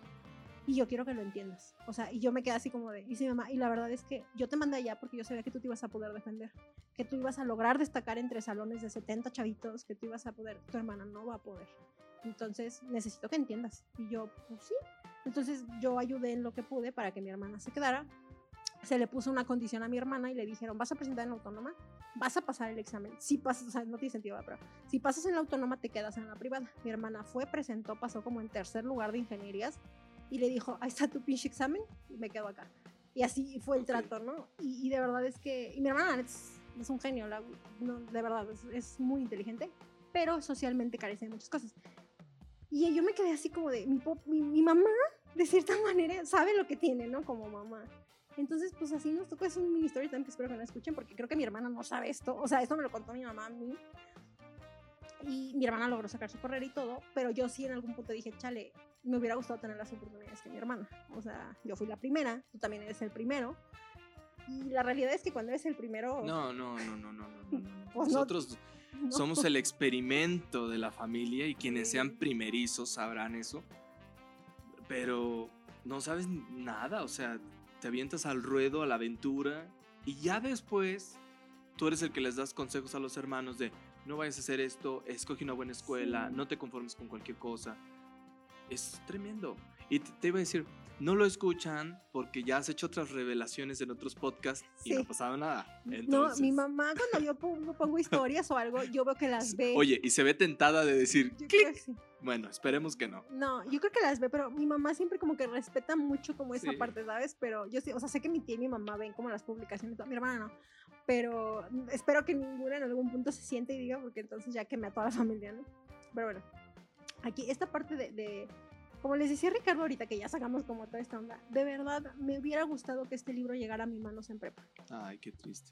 Y Pero yo creo que para todos. para todos. A mí también. Me hubiera cambiado la vida. Sí, yo también, literal es, sí, literal, es un libro cambia, cambia perspectivas y creo que a lo mejor ni siquiera Ricardo o yo somos los apropiados como para dar este speech, o sea, realmente si tú oyes a esta mujer como que te llega porque tiene ese feeling de, de transmitirte y yo que es un libro que recomendaría como a muchas, como dice Ricardo, estas personas que están en transición de lo que sea, de encontrar un trabajo, lo que les decía ahorita, de cambiar de pareja, de encontrar un trabajo, de cambiar de ciudad. La realidad es que la fuerza la encuentras dentro de ti, o sea, nada más que a veces te lo tienen que recordar. Y siento que Michelle trabaja mucho con eso y está súper, súper padre. Es la decisión de la disciplina. Es, Ay, qué esa- complicado. eh, eh, yo creo que. Y tú más que, que eres eh, tema de programación y cosas así. Tú sabes que la vida nomás tiene de dos. Un sí y un no. Si usted agarra el no, tiene ciertas consecuencias. Si usted toma el sí, tiene otras consecuencias. Y Michelle Obama dijo, ¿quieres una universidad? ¿Sí o no? Sí. Y empezó a avanzar a otra bifurcación. Y ahí se fue encontrando con decisiones. Por eso digo, es solamente la decisión de la disciplina. Que yo la verdad a estas alturas, a los 28 años, digo, ¿Por qué no me enseñaron eso desde antes? Hubiera tenido un futuro mucho más exitoso que el que ya tengo, ¿eh? Me Que- atrevo a decirlo. Que era lo que comentábamos desde los capítulos pasados. Cuando tienes un hijo, ¿qué, cómo, cómo enseñas eso? Ay, no. O sea, es muy complicado. Mira, sé que eh, faltan las historias, pero a lo mejor en la historia voy a contar otra cosa y se los quiero compartir porque sirve que me sirve de terapia. Con lo que acabas de decir, no voy a tomar mucho tiempo, pero actualmente en mi casa tenemos un problema con uno de mis hermanos. Por la falta de disciplina, por la falta de valentía, por la falta de... de... no sé. De que las personas sean conscientes de que cada acto que hacen genera algo. Y ahora, Pau, con lo que acabas de decir, me pongo a pensar en mi mamá y digo, qué difícil y qué cabrón tener un hijo y no saber cómo, eh, cómo inculcarle eso o cómo decirle, cómo metérselo en el chip de la vida y decir, mi hijo, usted nomás tiene dos opciones, esto o esto o esto o esto. Y al final tú vas a ser el responsable de todo lo que pase a tu alrededor. No hay culpables más que tú mismo. Obviamente sí hay culpables, pero en el punto de vista filosófico de la vida, uno termina siendo el responsable de todo lo que te pasa. Sí, claro. Y, y de si avanzas o te quedas como en un paso, como Michelle lo dice en muchos momentos, solamente depende de ti, de lo que tú Ajá. estás decidiendo. Una mala decisión en un momento te puede traer consecuencias increíbles.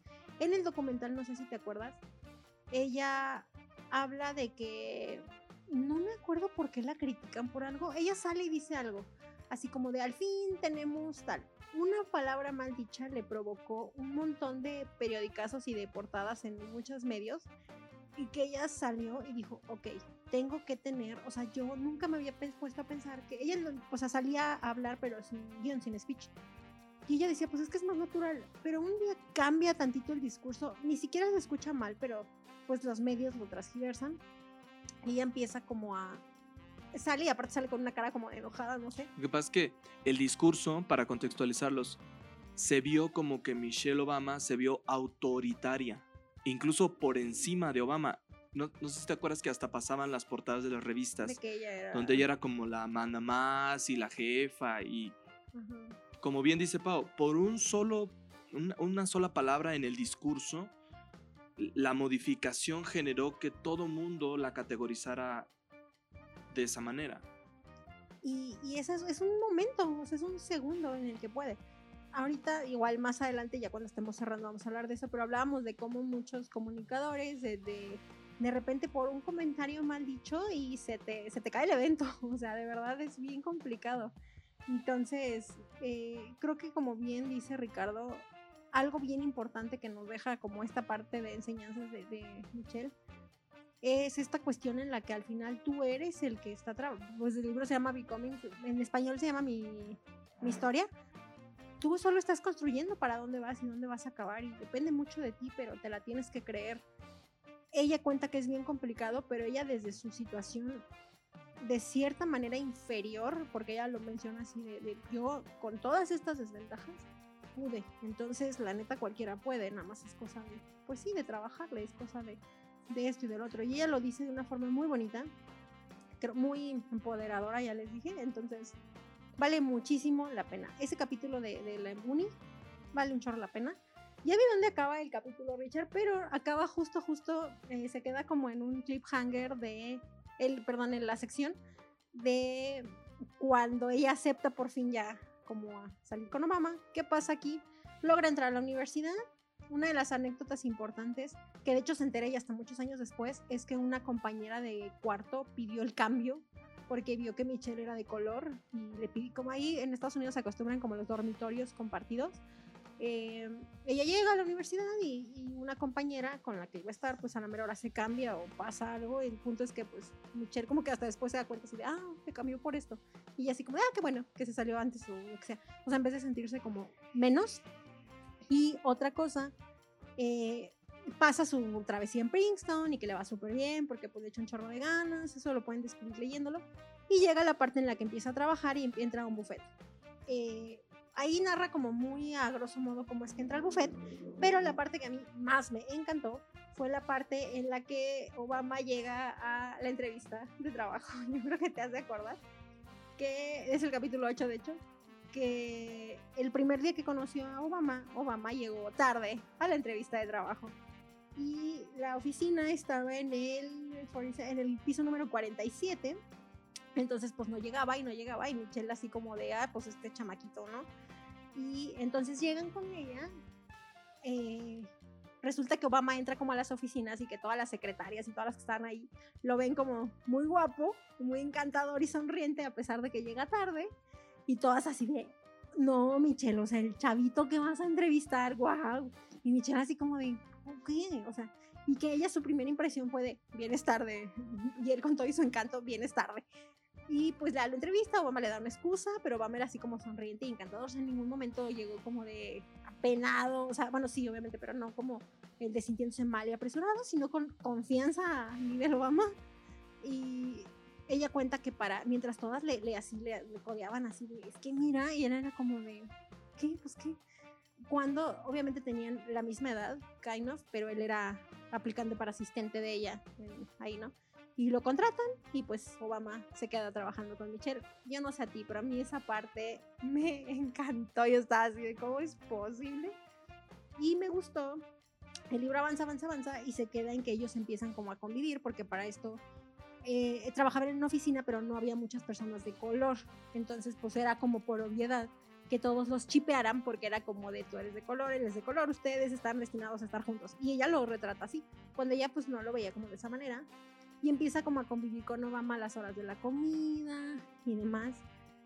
Pero ella había muchas cosas en particular que no le gustaban de Obama, del estilo de vida de Obama. Entonces, a pesar de que se llevaban bien y todo, siento que, o sea, como que no, ella no veía a Obama como, pues o sea, como una pareja, no, No, sé. no lo veía como prospecto. Ándale, prospecto. como prospecto de marido, como que no. Y es muy gracioso. Llegan al. El libro justo se acaba donde están. Bueno, que van como a varios lados juntos y que empiezan a platicar y todo. Pero que Obama le invita como a tomar un helado. Este. Y ella supo que ese era el momento en el que ella decidió así de, pues, pues vamos a tomarnos la nieve. Y este. Fíjate les que- spoileo, no les spoileo. No, es que de verdad el cliffhanger es muy bonito. Bueno, fíjate que no está en el libro, ¿eh? Ni está en el documental. Eso lo, lo leí o lo vi. Lo vi en una entrevista hace mucho tiempo.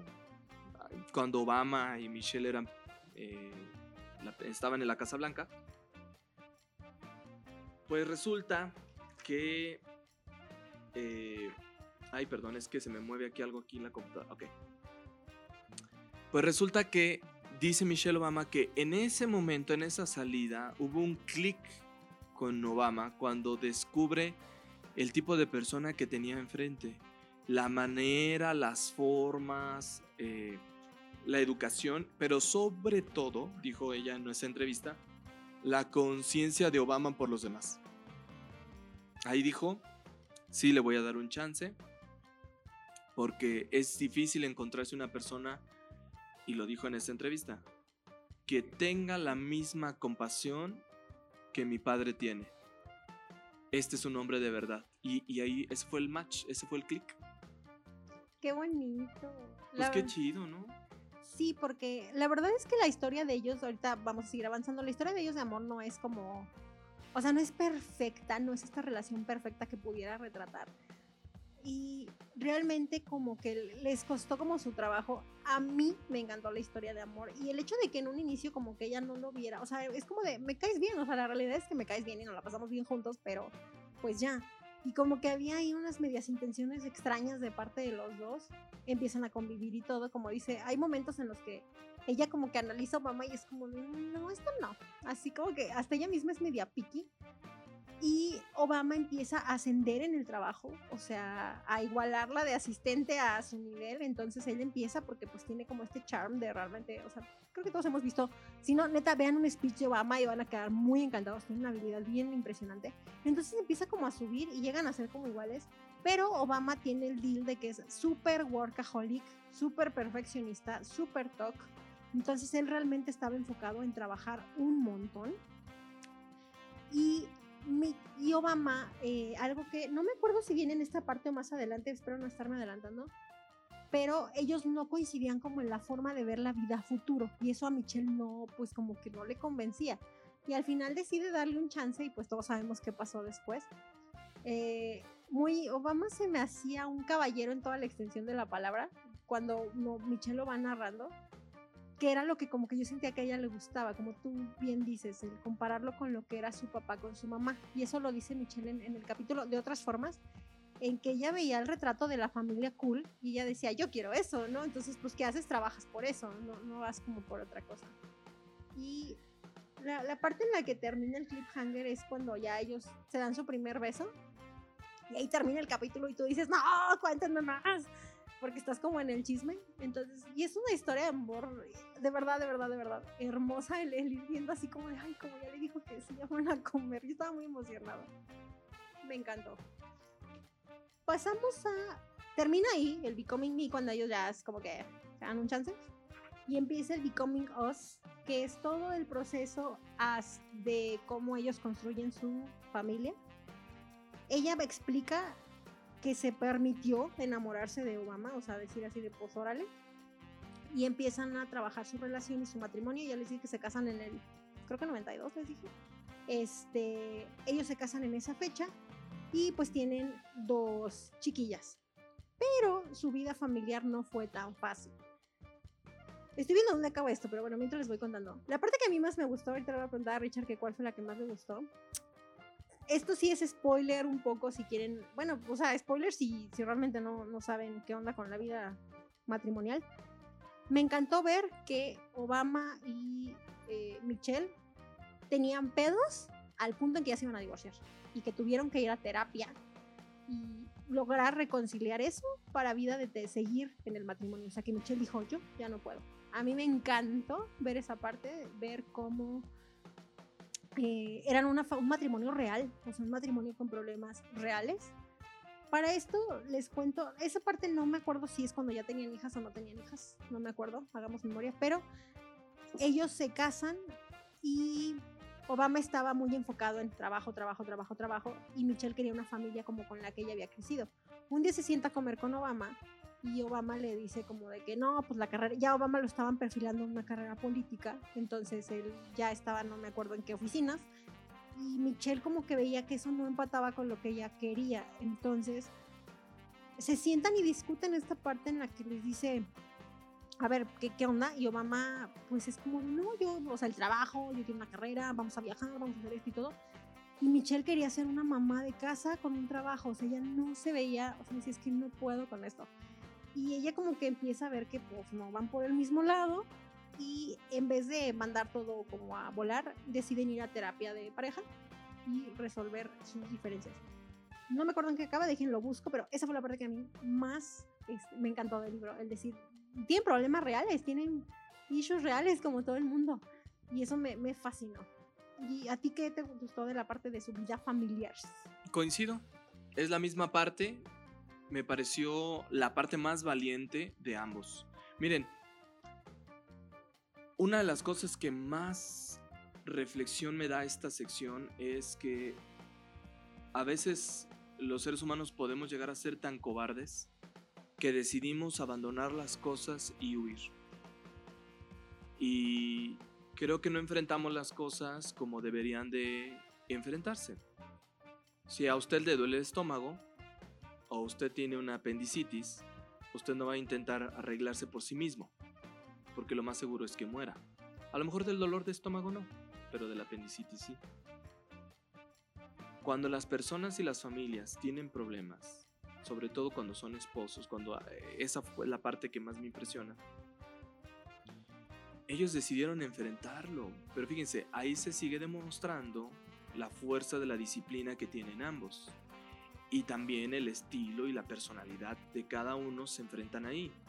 En lugar de huir o de marcharse cada quien por su rumbo, pues decidieron enfrentar las cosas con una terapia familiar. ¿Cuántas parejas, es mi pregunta, se atreven a enfrentar su vida con un tercero, con un especialista.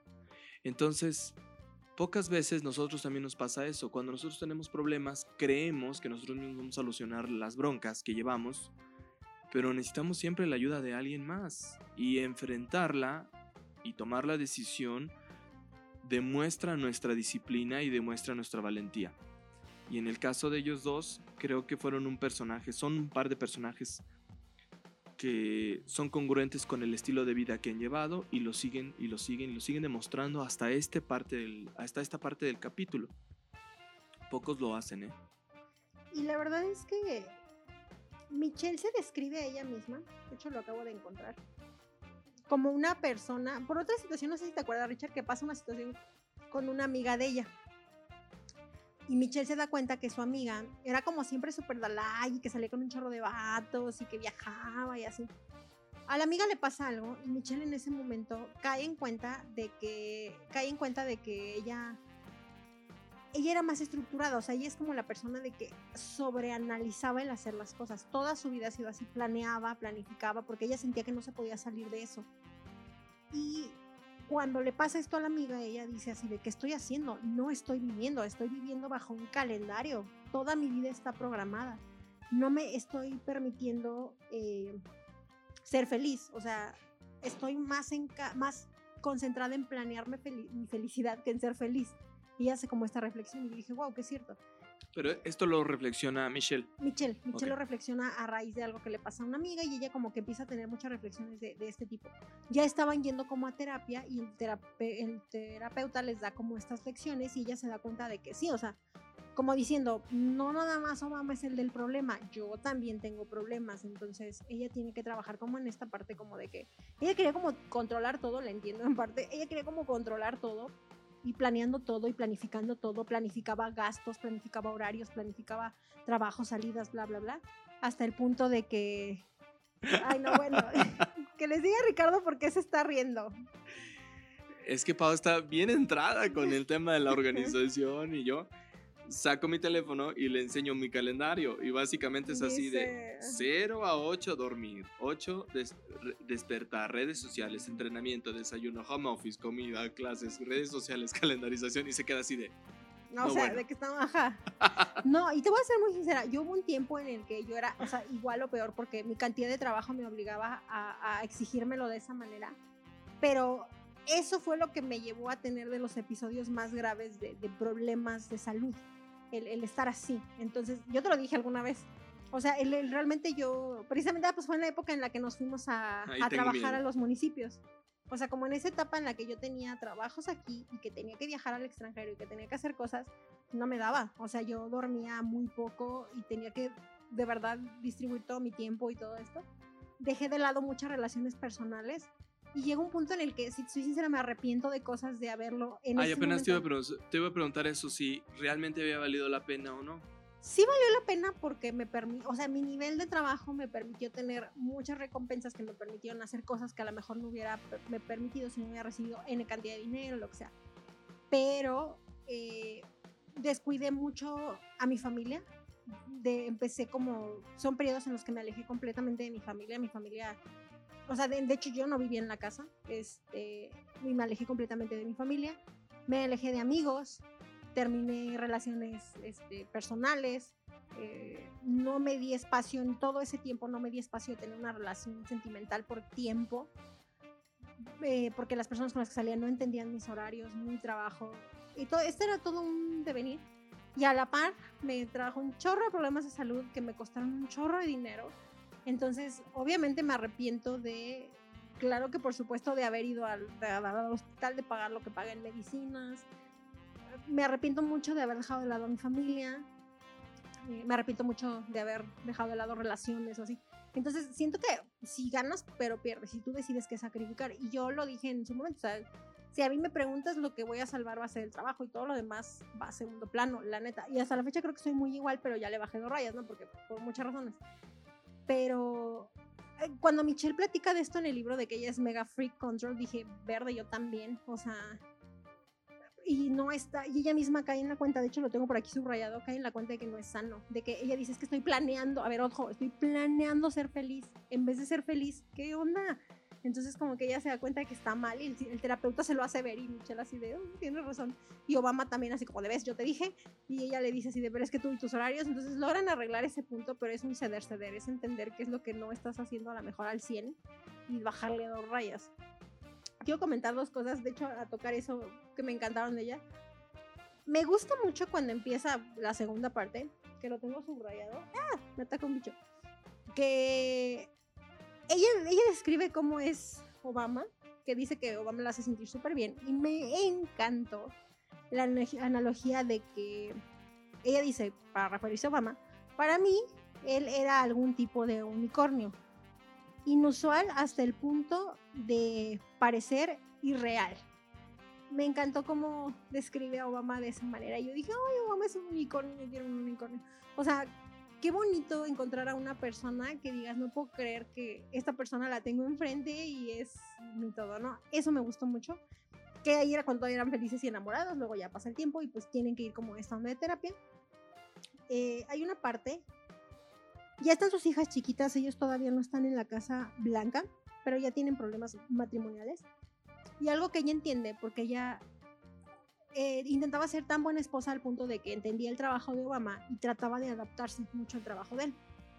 Las niñas estaban pequeñas y resulta que Obama salía bien tarde del trabajo, pero como ya estaba eh, pues en esta carrera de política y de RP, él solo se autoexigía quedarse más tiempo en el trabajo. Entonces, ¿qué pasaba? Que les decía, ya voy a la casa. Y Michelle empezaba a preparar la cena. Ella lo cuenta como una anécdota. Empezaba a preparar la cena y Obama le decía, y se me atravesó una persona, pero ya casi llegó a la casa. Y así, se iba postergando hasta que pasaban dos o tres horas y a veces las niñas ya estaban dormidas, a veces no habían cenado, o ya llegó su papá, despiértense, vamos a cenar, para intentar tener tiempo en familia, etc. Y que un día Michelle se sienta después de haber ido a terapia y decide que, dice, yo no quiero que mis hijas crezcan así. Y habla con Obama y le dice que ella no quiere que sus hijas crean que la vida empieza cuando el hombre de la casa arriba a la casa. Aquí se cena a las seis, si llegas, qué bueno, y si no llegas, pues aquí se cena a las seis. Y que eso hizo que Obama se autoexigiera el decir, órale va, obviamente no voy a llegar cinco días a la semana a las seis, pero la mitad de la semana voy a intentar estar con ustedes a esa hora. Y que no quería que sus hijas creyeran eso, muy en la onda de feminista, y yo dije, no manches, yes, girl, yes.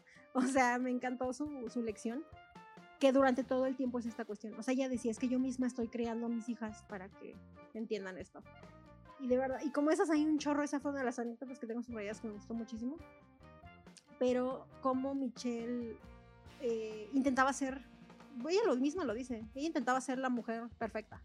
La buena estudiante, buena trabajadora, buena mamá, buena esposa, buena pareja, buena vecina, buena lo, lo que sea, buena jefa y dijo, espérate, o sea, sí se puede, pero, pero no, no me puedo autoexigir tanto de esta manera. Y creo que todos lo hacemos.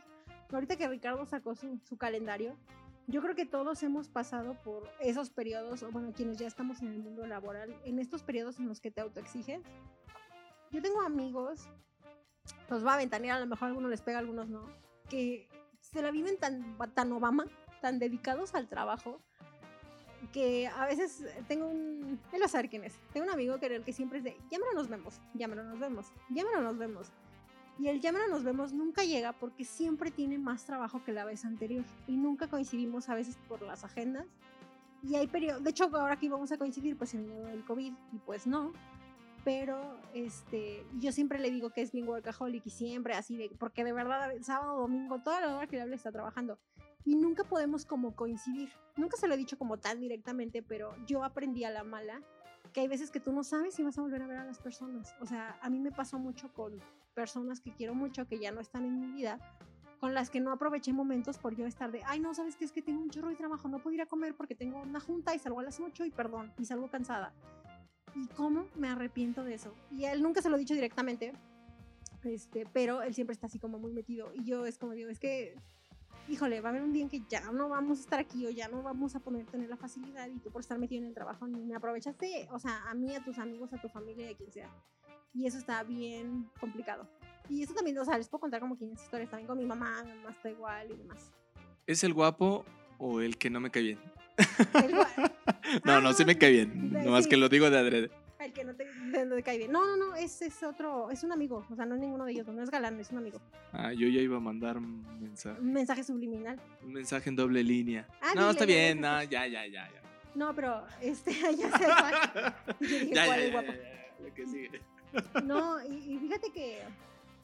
No, también, el guapo también es bien workaholic. Él también es bien workaholic. No, el otro no. Este, pero siento que es como esta parte en la que luego es como muy complicado. Y yo siento que Michelle a la mala y Obama a la mala Es que a veces. entendieron eso. a- a veces lo tienes que aprender así. Y a la mala. Y a mí me, también me pasa igual. eh, ahora que estamos con el tema de la cuarentena y que tenemos un montón de cosas que hacer, vas descubriendo y te vas dando cuenta que vas dejando de lado proyectos, cosas personales, relaciones familiares, relaciones con amistades, por querer cumplir un patrón que a veces, y no sé si valga la pena. O sea, el futuro te lo va a decir. Pero creo que todo en equilibrio, eso es lo que permite que llegues más lejos. Y el calendario que le enseñé hace rato de broma a Pau tiene que ver con un equilibrio que quiero alcanzar. No quiero cumplir al 100% eso que está escrito ahí, obviamente.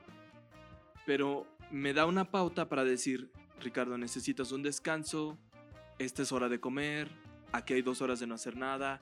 Quiero leer, porque el próximo libro que vamos a hablar, voy en el capítulo 4 y me falta un montón. ¿Por qué? Porque no me doy el tiempo, porque no tengo equilibrio, porque le dedico chorrocientas mil horas a un solo proyecto cuando tengo que aprender a equilibrar las cosas. Fíjate que esto, o sea, aquí ya es neta cada quien y esto no hay como una fórmula para que administren sus cosas.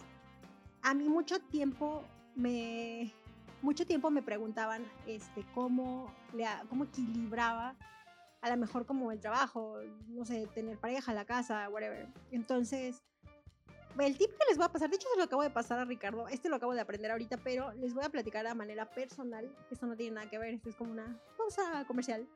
Eh, a mí me funcionó dedicarle como un día a los diferentes proyectos que tengo por trabajo. Eso es por un lado. Y por otro lado, hacer listas de mini metas. Les cuento. Ahorita no, pero hubo un tiempo en el que yo tenía que gestionar muchos proyectos. Ejemplo, dar clase, este, atender mi negocio, ir a cubrir eventos externos como conferencias y demás, eh, eh, etcétera. Más aparte, pues tiempo personal para X cosas. Como que a la larga y a raíz de estar precisamente en terapia y enferma y etcétera, tuve que aprender a distribuir mejor mi tiempo. Y un tip que yo le pasaba a Ricardo era el, este, como el dedicar un día para cada cosa. A mí actualmente así me funciona, pero mi carga de trabajo es poca.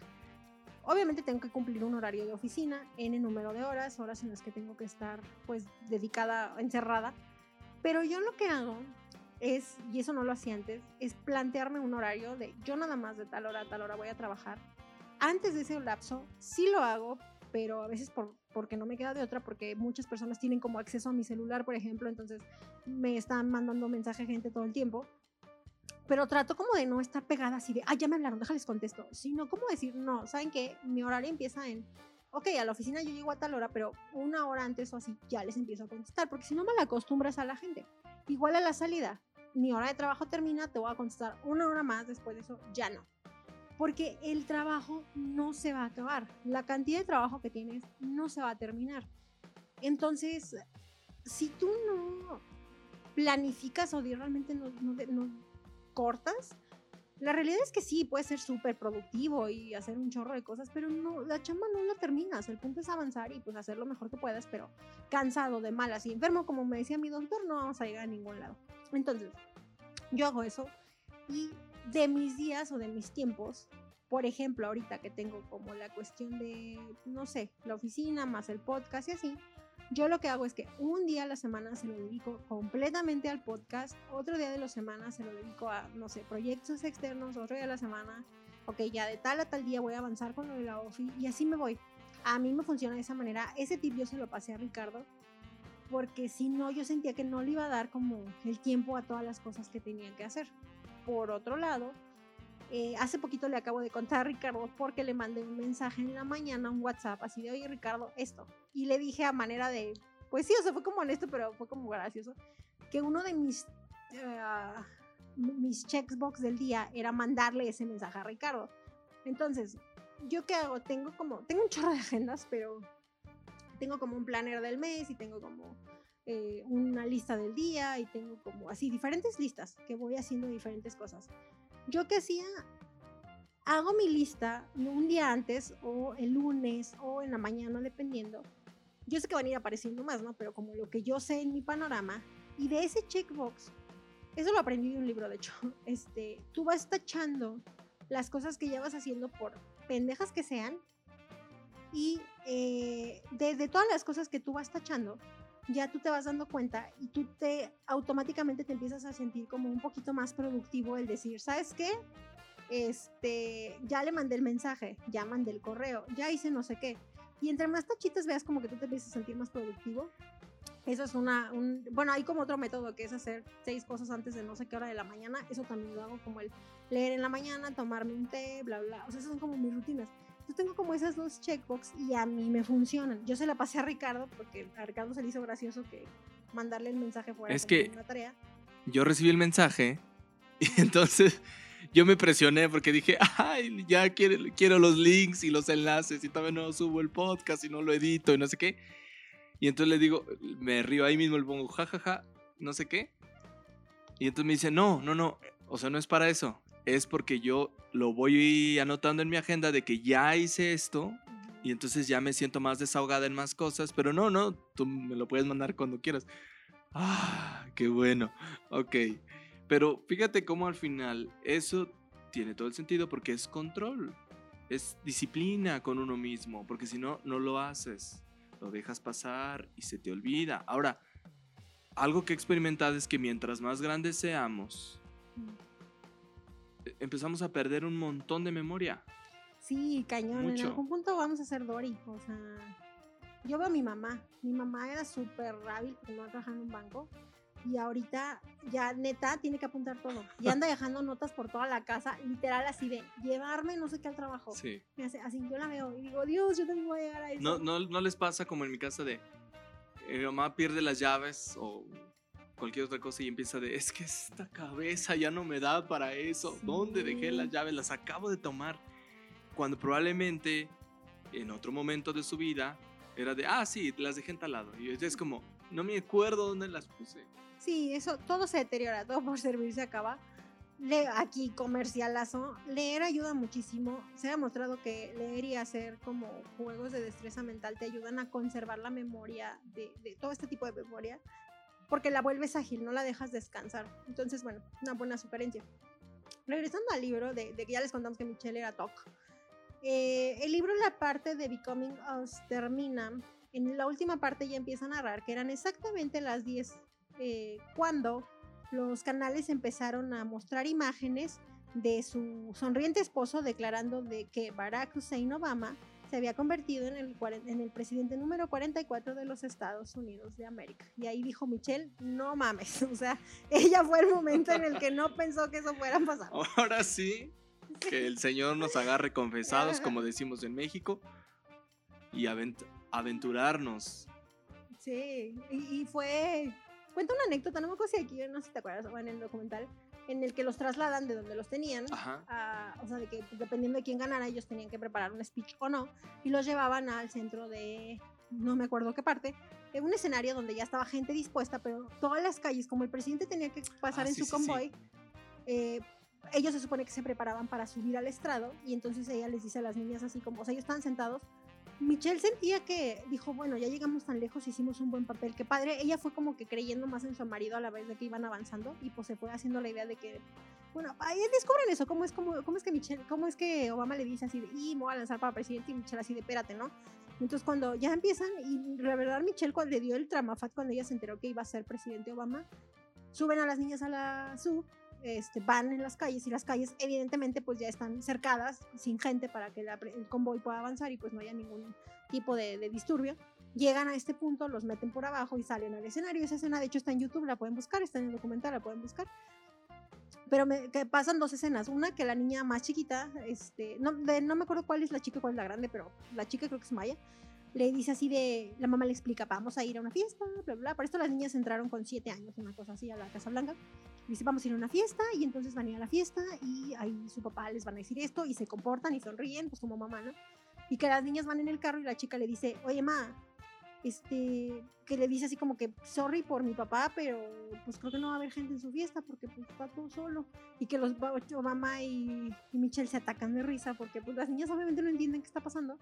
Y que las visten así como super monas con un sombrerito y todo, y que hacía un chorro de frío, y que ella decía así de, ay, que las niñas no se quiten el sombrero, que no se despeinen, que no, no sé qué. Y salen y pues dan como su speech y ya bajan y dice, afortunadamente nada pasó, todo está bien, nos vimos súper bien, felices como debimos de haber estado. Y pum, se convierte en el presidente de los Estados Unidos de América. Qué responsabilidad tan grande. Y además, algo que sí debo decir, me gustan mucho los protocolos de los americanos para cuando se elige un presidente. Creo que la dignidad del cargo y sobre todo el papel que tienen las personas cuando se convierten en presidente debe de ser ese. Y no como hemos visto en otros países donde etcétera, etcétera, etcétera, etcétera. No, pues sí, yo sé, qué quieres, yo sé lo que quieres decir, pero pues sí. ¿No? No, y es que, híjole, de verdad, yo creo, ay, mira, separador. Yo creo que. ay, es que estoy hojeando el libro. Este separador se lo comió el gato. Espérate, pero no te rías.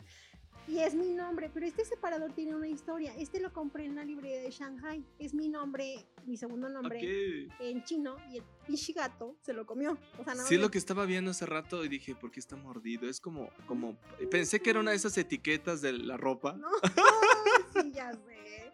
Ahora, ahora veo que es el nombre. Sí, y, y se supone que te dice cómo se pronuncia y todo, porque Paola, A ver. for some reason, Según eso, ¿en qué idioma? ¿En chino? en chino. Se dice Ji Li Sha Bai. Ajá. O sea, así te llamas. Elizabeth es Ji Li Sha Bai. Ajá. Ok. Y así se escribe, obviamente, pues mi madre yo no entiendo eso, pero está bien padre. Pero lo acabo de encontrar aquí, está mordido, no sé por qué no lo he sacado. Bueno, eh, les contaba que es que lo encontré y dije, ay, qué bonito. Es como cuando te encuentras así de, "Ay, un recuerdo, es una foto, así me sentí con el separador. Y ese separador tiene una historia bonita. Bueno, eh, resulta que esta. Algo bien padre de ellos. Me encantó la parte en la que Becoming More, cuando ellos cuentan toda su travesía por la Casa Blanca, está bien cañón, la verdad. Empieza contando esta parte diciendo que no existe un handbook, like a- o sea, un libro como de un manual para convertirte en la primera dama de Estados Unidos. Nadie te dice, o sea, para el presidente sí hay una lista de tareas, para la primera dama no. Entonces ella llega y dice, ok, entonces, ¿qué? ¿Me siento y me veo bonita como los pingüinos de Madagascar o qué pedo? Como que ella no entendía cuál era su papel y se daba cuenta que todas las mujeres, esposas de los senadores, normalmente les gustaba ir como a estas galas fancies a platicar y hacer RP y ella decía, no, espérate, yo sí vengo a trabajar, o sea... Entonces ella empieza a ver que al momento de que la primera dama en realidad no tiene una lista de tareas, pues entonces técnicamente puede hacer lo que sea. Y entonces ella empieza a plantearse pues todas estas iniciativas que les conté en su bio, en la que ella empieza a decir, no, no, no, vamos a hacer un chorro de cosas. La Casa Blanca hizo un montón de cambios mientras ella fue la primera dama. Eh, quiero hacer un paréntesis antes de contarles la anécdota de la hija. Paréntesis de que ahora hace poquito que pasaron todos los disturbios de hace dos semanas cuando salió lo del video de Anonymous y todo esto. Eh, la Casa Blanca en el mes de junio pues se viste de... El año pasado con Obama se pintó toda de colores con la bandera gay. La iluminaron. Michelle cuenta esa anécdota en su libro en la que ella quería salir y no la dejaban salir y ella así de, ah, déjenme salir de mi propia casa y quería salir con toda la gente. Y ella dijo, es que está bien padre, pero yo quiero estar entre la gente viendo.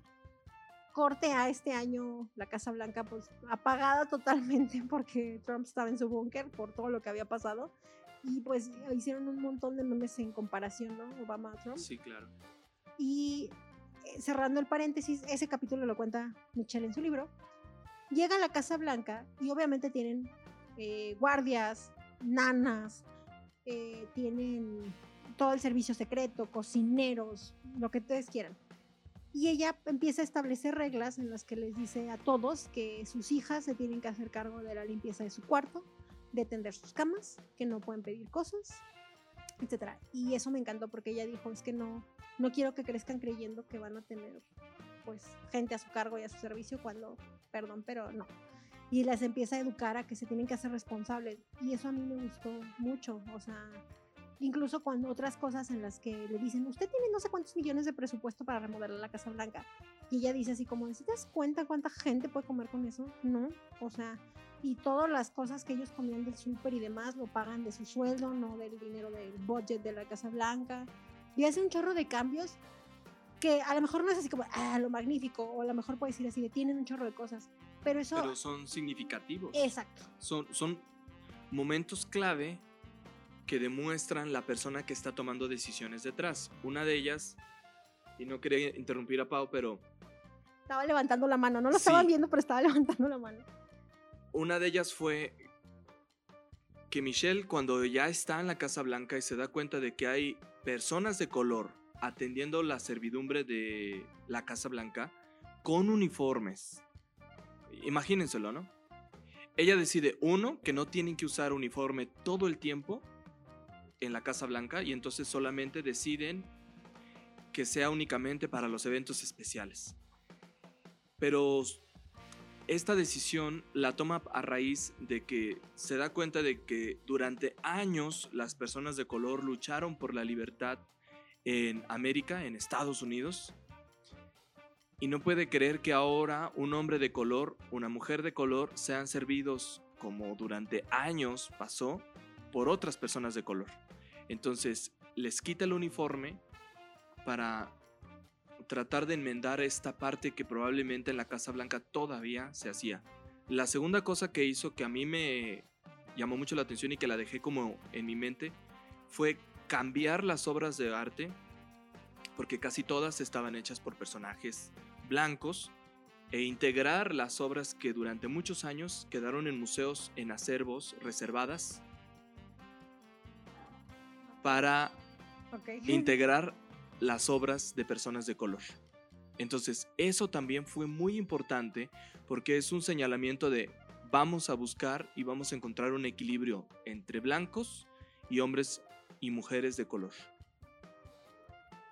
Y algo que dentro de todas estas lecciones de calidad moral de la que hablaba, o sea, de que mostraban cómo era Michelle, yo señalé tres cosas, se las voy a comentar a Ricardo y ahorita vemos si comentamos algo más. Una fue que ella se empezó a frustrar mucho porque ella quería hacer como un chingo de cosas y vio que realmente, pues, o sea, sí podía, pero a veces no todo, o sea, no podía ni tener todo el presupuesto, ni toda la gente, ni, y ella se frustraba mucho por no poder dar o ayudar más o hacer más cosas.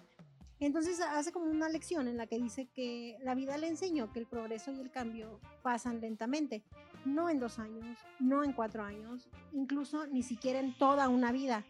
Nosotros solamente plantamos las semillas del cambio, el fruto, quizás nosotros nunca lo lleguemos a ver, nosotros tenemos que ser pacientes. Y ella entendió que ella estaba dando pasitos y que el resto le tocaba a quien viniera atrás de ella, que pues... Ay, que ahí te encargo. Ahí te encargo. Que la frase casi se la matan porque la persona que venía detrás o que viene o que está detrás, pues ahí te encargo, ¿verdad? No, y hay Pero una, de todas maneras. Hay una parte en la que lo dice en el documental y lo dice en el libro, eso a mí me llama mucho la atención. Ella abiertamente señala que mm, no aprecia la calidad de persona que tiene Trump, ella, porque Trump hizo comentarios horribles sobre su marido y sobre ella y sobre cómo iban a llegar. Y dice que en un momento, ella dice, es que él no entiende, Trump no entiende que haciendo esas declaraciones en contra de una persona de color, está haciendo que otras personas como él nos agarren como en contra, pero o sea, nos está poniendo en una posición de peligro a mí, a mi marido, a mi familia. Él no lo entiende porque él no lo vive. Y ella lo declara en el documental y lo declara acá. Y ella cuando gana, en el documental sí se ve, cuando gana Trump, tú ves la cara y, dices, o sea, ella como dice, no puedo creerlo.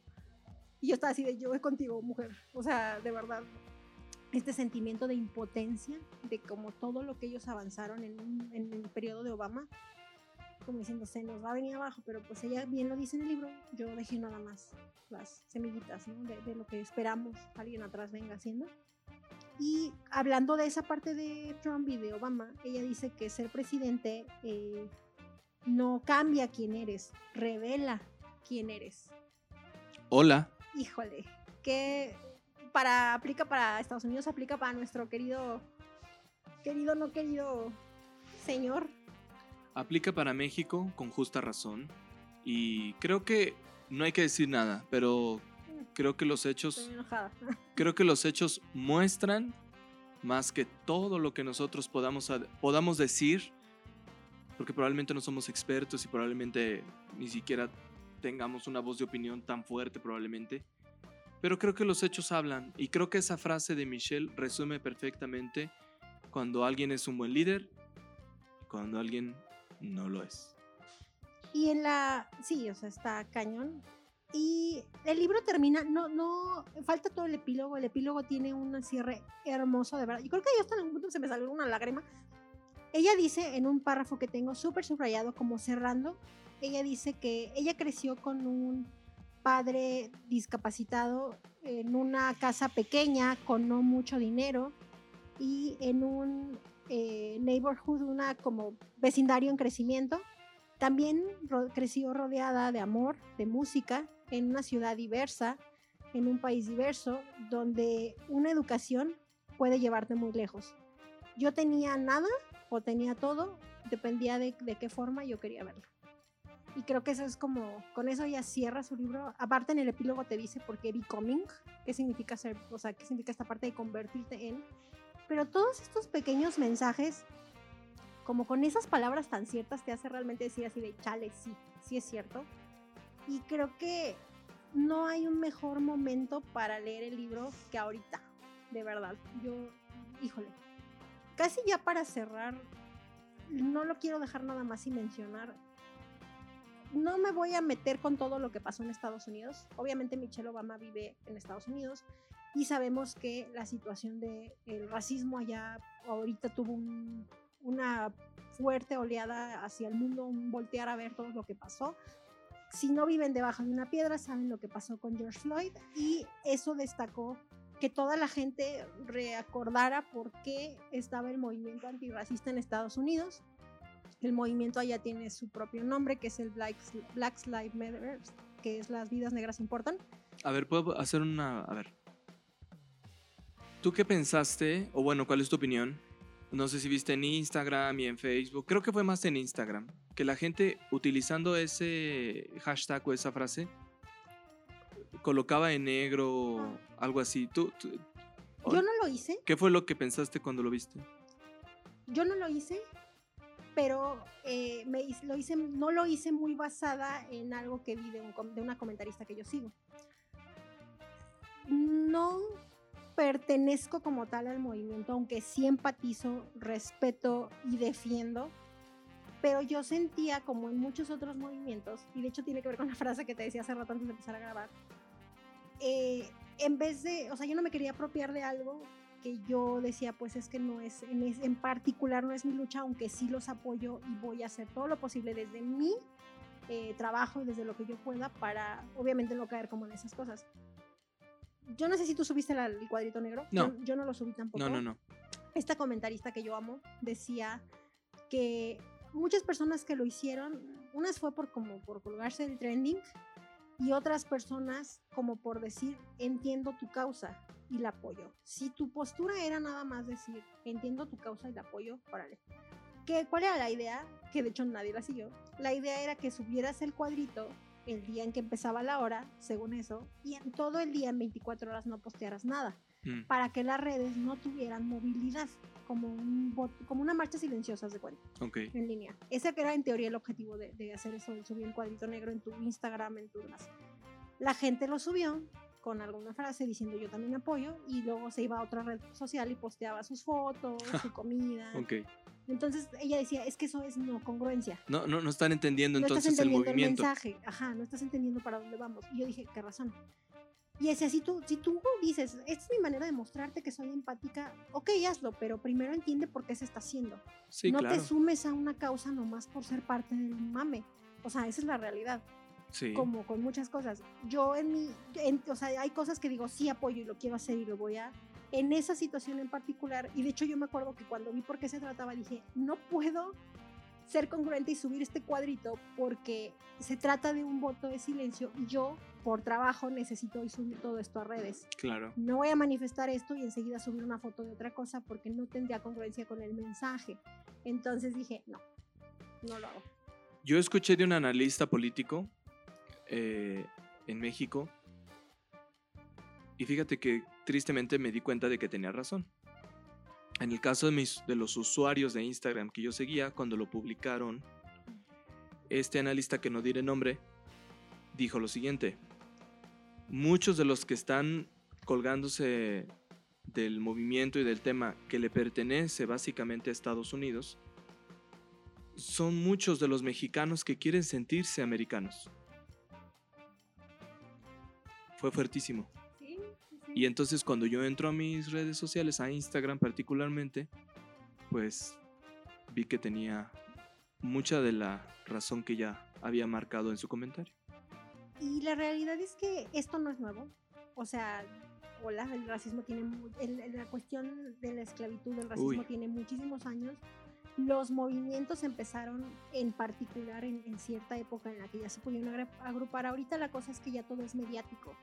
Eh, muchos comentaristas, y esta morra en particular lo decía, este, ahorita, la, la, síganla, es, a ti te pasa el video, creo, es esta Ofelia Pastrana. Sí, claro, sí. Ella muy acertadamente siempre da como sus opiniones desde su trinchera también de todas las desigualdades que ella dice, yo, mujer trans, lo que sea. Ella decía que ahorita todo es mediático por las redes sociales. Obviamente no, no quiere decir que toda la gente blanca abuse ni que toda la gente negra es discriminada, pero se visualiza de esta manera por, por la forma en la que ahorita cualquier persona toma una foto, se sube a las redes y ya quedó ahí, ¿no? Pero ella precisamente decía como esta cuestión de ser muy inteligente y muy congruente con los mensajes. Y, no puedes estar siendo activista en todos los movimientos. Sí puedes apoyar, pero a veces ayuda más. Si tienes una voz, un medio o algo, dilo, háblalo, exprésalo, ve la manera de, de más. Sé muy congruente con tu mensaje. Si no lo tienes, hay formas más adecuadas. Hay personas que, ella misma decía, si en tu proceso de reclutamiento está, si tú trabajas en esta cuestión, pues ayuda a diversificar. Si tú, tú no discrimines cuando vas a un lugar, o sea, tú, la familia, educa desde adentro. O sea, ella da como muchos mensajes que yo comulgo mucho con eso. Siento que no le puedes ir así a todos los movimientos y, y postear que todo, por ejemplo, y, y perdón si alguien sí lo hizo, marcha el 8 de marzo, aquí estamos todos de morado, marcha no sé qué, aquí está el cuadrito negro, día de no sé qué, tal de colores, día de bla, bla, bla. No puedes pertenecer a todos los movimientos. Puedes sí ayudar y si tienes una voz de más, pero tienes que ser muy congruente con los mensajes. Y hay formas de apoyar. A veces, sí, mediáticamente es una, órale. Pero eh, siento que va mucho más encaminado como a ¿cómo te explico? Se va a ir también súper mal. Tengo amigas que hacen como toda esta cuestión y que yo sé que su calidad de persona no demuestra esta cuestión de... O sea, que son incongruentes. Son incongruentes. Entonces digo, no, primero trabaja en otras cosas. Entonces, ¿qué nos toca, por ejemplo, a Ricardo o a mí, que a lo mejor tenemos el podcast, que a lo mejor tenemos un trabajo con contacto con más gente, que a lo mejor damos educación, trabajamos con niños? Dar esos mensajes, o sea, ver la manera de, de, de ayudarlo. Y eso no, yo la verdad pocas veces participo políticamente porque nada más vas, o sea, en cuestión de subir algo así, porque es puro estarte peleando y es puro desgaste. No, no. Y no es mucho vale desgaste. La pena. Así es. Mi mensaje no va por ahí. Yo eh, les recomiendo mucho que busquen el foro de racismo MX, se lo comentaba ahorita Ricardo cuando llegamos.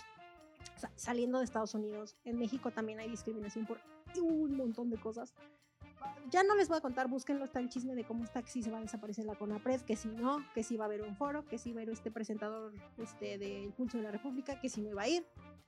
Hicieron un mini foro en la página de Racismo MX, participan seis o siete personas, dan un mensaje súper bueno de lo que significa la discriminación en México y uno de ellos dice algo que a mí me llegó muchísimo, se lo comenté a Ricardo. Tú no vas a entender un problema de un grupo al que no perteneces. Punto. Puedes por favor, perdón, que sea ley eso. O sea, que no lo grabemos en la mente. ¿Otra vez? Tú no vas a entender un problema de un grupo al que no perteneces. Tú puedes decir, no, sí, pobres de todas las personas, y ellos no lo decían, o sea, tú, tú ver y no, la homosexualidad, sí, claro, y los discriminan, pero tú no, si tú no perteneces a ese gremio, no lo has vivido. Puedes intentar empatizar, ayudar y lo que sea, pero no vas a saber hasta qué nivel esas personas la pasan mal. Él hablaba, por ejemplo, eh, que las personas no son, bueno, todos están ahí, que las personas no son culpables de su situación económica, del lugar en el que nacen, del color de piel con el que nacen. Y realmente, yo se lo conté a Ricardo y sé que soy mal. Yo a lo mejor no me puedo poner así de que, claro, la discriminación en, porque a pesar de ser mujer, sinceramente puedo hablar desde mi privilegio y se va a ver súper mal, pero pues es la realidad. A lo mejor desde mi privilegio de niña blanca, nunca me han discriminado por mi color de piel. Nunca me han discriminado por mi situación económica. Puedo entender y decir no, la gente, intentar ayudar y todo, pero yo no voy a entender hasta qué punto a esa gente le cuesta el triple a lograr una situación. Y aquí algo, el guapo, aquí es un regaño para el guapo. Ah. Un día estábamos platicando. Ay, le voy a poner un, un- un- una edición así de... Un día estábamos platicando de que algo decíamos de que la gente, algo de lo que te costaba, ah, por un ítem que él compra eh, caro en su casa, una cuestión que él compra en su casa, yo le decía así como de, ¿sabes cuántas personas comen con eso? Y él decía de, no, pues yo trabajo, me lo gano, which is true, es una persona súper trabajadora, súper que le echa ganas. Y como que yo no lograba hacerlo entender y yo dije, no te vas a entender. Y no, pues no es mi objetivo, no es educarte, tú sabrás, es tu vida. Pero yo le decía, es que entiende, porque si es que las personas luego a veces están pobres porque no le echan ganas, porque no, porque no estudian, o sea, si hay formas y todo. Dije, no, espérate. Eh, la neta es que tú no puedes criticar a otra persona que no tuvo las mismas oportunidades que tú tuviste, eso viene en una frase famosa un libro, y por otro lado, este, yo siento que todas las personas empezamos nuestro, el a dónde vamos desde diferentes puntos. Para yo tener una carrera universitaria pasé por N proceso. Una persona de una comunidad, una persona indígena de color que no habla ni siquiera español, para llegar a tener una carrera universitaria le va a costar quizás 10 veces más de lo que a mí me costó. No quiere decir que no se pueda, pero le va a costar un chingo. Estos vatos que estaban en medios decían, el vato, el actor, uno de ellos súper elocuente, que él por ser de color de, de piel morena le cuesta mucho más para mejor tener un papel, igual sí está más, más preparado que otras personas. Tú no te puedes poner a comparar. Si tú tienes un buen cargo público, trabajas en una oficina chida, tienes un buen negocio, lo platicábamos con el presentador, no te puedes poner a pensar porque tú tuviste más acceso más fácil. A lo mejor te costó, pero no te costó lo mismo que ellos. Eh, Y el hecho, algo hacen como una observación en que dicen, ay, sí, es que vean Netflix o vean no sé qué. Y este chavo dice, ¿sabes cuántas personas pueden pagar Netflix? Tú lo dices como si todo México pudiera. No se puede. O sea, hay personas que con eso ganan tanto y empieza a hacer la equivalencia. Hay personas que ni tele, hay personas que ni tal. Y dije, qué fuerte. Y él decía, es que y este vato repetía, si tú no lo vives, no lo vas a entender. De hecho, hacer este podcast también representa un cierto nivel de empoderamiento y de capacidad Sí, pues, económica. sí, o sea, pues sí. tenemos que ser honestos, Pues mucha gente ni siquiera le va a interesar el tema de los libros, ni siquiera se puede comprar un libro, y mucho menos va a escuchar un podcast porque probablemente no está e- e- en el acceso tan común. Sí, sí, sí, sí. Ahora caemos en cuenta todo eso. Y, y la realidad es que quien no lo vive no lo entiende. Y yo te ponía el ejemplo de que México hacia el mundo siempre nos muestran como que la bonita artesanía, de que nosotros, ay, tan colorido todo, nuestros indígenas tan hermosos, su ropa tan padre, y nosotros no te ponen a pensar que esas personas no, no tienen, comen una vez al día, a veces no tienen agua, caminan un chorro para ir a la escuela, pero tú, o sea, nosotros, eso se me hizo quedó muy grabado, que nos representa como la bonita artesanía, cuando no te ponen realmente la bronca que hay como detrás. Y es bien fuerte el mensaje de que esas personas no encuentran representatividad. Por eso yo creo que también el libro de Michelle Obama es muy importante. Los pr- protagonistas de los libros, de las películas, de las series, son los chicos ricos, bonitos, con problemas simples, que no necesariamente son de color y todo. Entonces a veces no te encuentras identificado con esos personajes. ¿Qué hizo Michelle y Obama cuando llegaron a la presidencia? Fue como un sí se puede. Una persona de color puede llegar a la presidencia de Estados Unidos. Digo, no es como de, ok, no está tan fácil, pero se puede. 150 años atrás eran esclavos. 150 años después son líderes de la nación que los esclavizó. Qué fuerte. Y creo que ese es el mayor mensaje de visibilidad de- de- del libro, ¿no? Por eso tomamos como toda esta onda, que es muy complicado. La verdad, el, tema es, es, muy complejo, es muy cuidadoso de trabajar. Nosotros digamos que no, como siempre decimos, no somos quien para dar un mensaje, no somos un medio de información, este es un podcast de entretenimiento, pero es como el mensaje y la pequeña reflexión. Y alguna, un mensaje que yo le decía a Richard, que a mí me gustó mucho de la plática de racismo MX, aparte de eso, de que si no es tú, de que no vas a entender si tú no perteneces al gremio.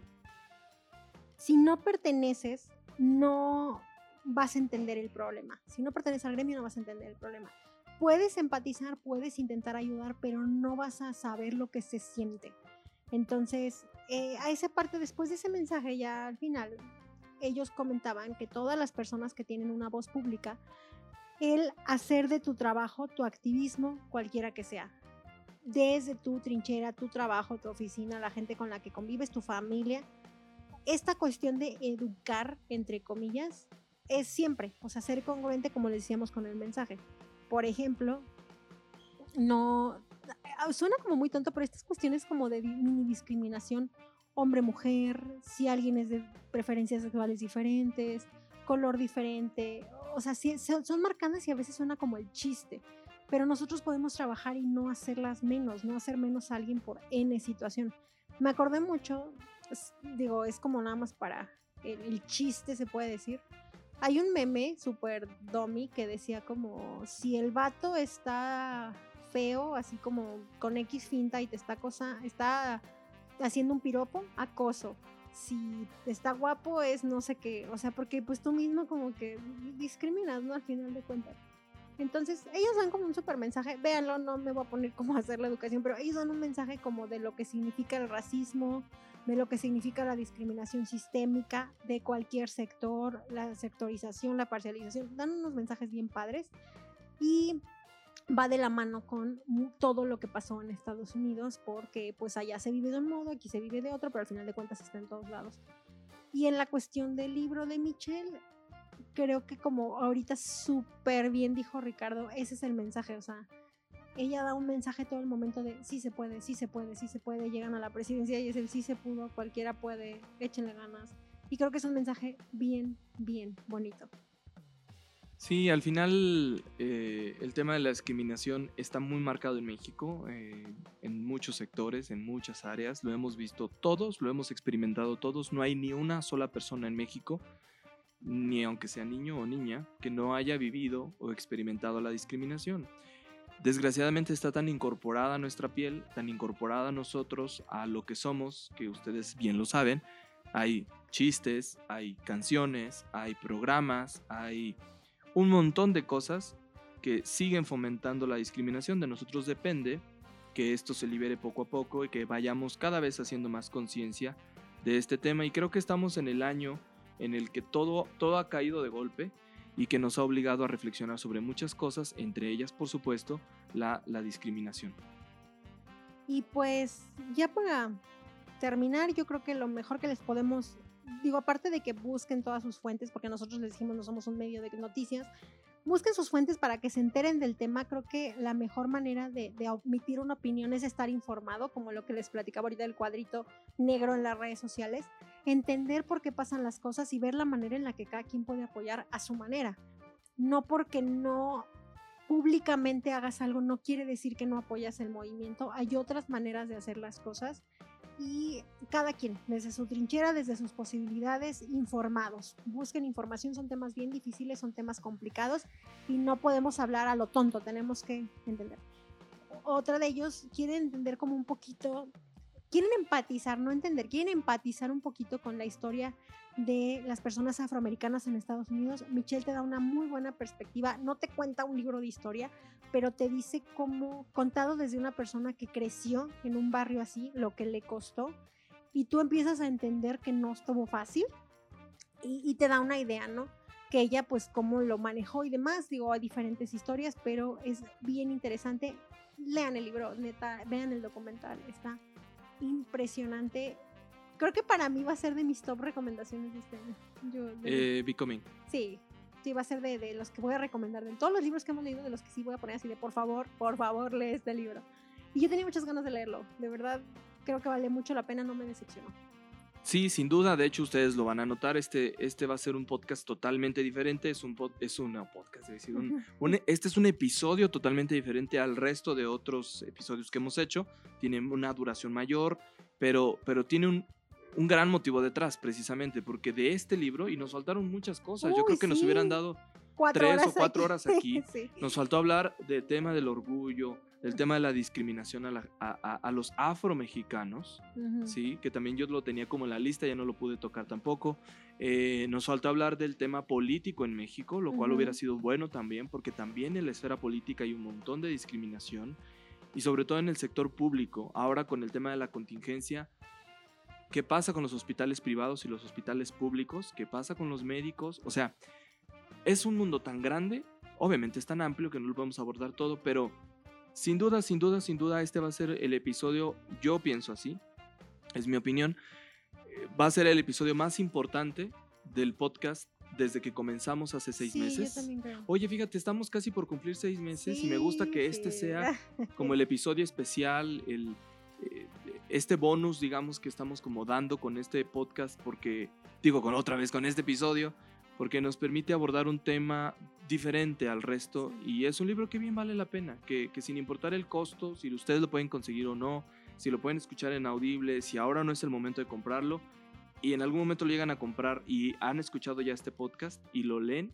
pues seguramente van a decir, claro, y les faltó esto y esto y esto y Sí, esto y no, esto no, y esto. no. Y, y nosotros, o sea, y obviamente emitimos como una opinión, pero es muy complicado, o sea, de verdad abarcar todo, como dice Ricardo, no se No, puede. es, es- es muy amplio. Es imposible, pero tratamos de concentrarnos como un poco en el libro, e ir sacando como pequeños mensajes, pero ya les dije, la verdad la mejor forma es informarse. El, yo le comenté a Ricardo precisamente para preparar el episodio de hoy, traté de estudiarlo más porque yo no pertenezco a esa comunidad. Yo, yo puedo decir, ah, no, sí, pues los entiendo, pobres, o lo que ustedes quieran, las- el, el- el sentimiento que les quieras decir. Pero para yo vida de poder entender qué estaba pasando necesitaba documentarme. Yo no, o sea, y aún así me quedo corta. Mira, creo que es que no quiero abordar más tiempo, pero pero pero tengo que decirlo así, ¿no? Eh, tú lo dijiste hace un rato con una de las frases, cuando tú no perteneces a un sector, pues seguramente o es difícil no saber realmente qué pasa al interior, pero hoy precisamente que es 28 de junio, que es cuando estamos grabando el podcast en domingo, eh, eh, estamos celebrando también el tema del orgullo. Sí, hoy es el día de la marcha que no va a haber marcha. que es todo un tema, que es toda una, una controversia y lo publiqué en alguna de las redes sociales de, de mis otros programas que tengo también.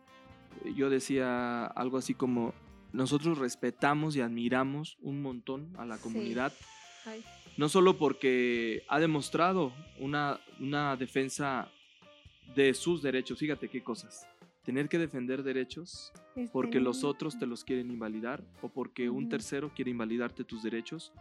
eh, porque al final los derechos son esos, son individuales. Desgraciadamente eso no nos ha quedado claro en México.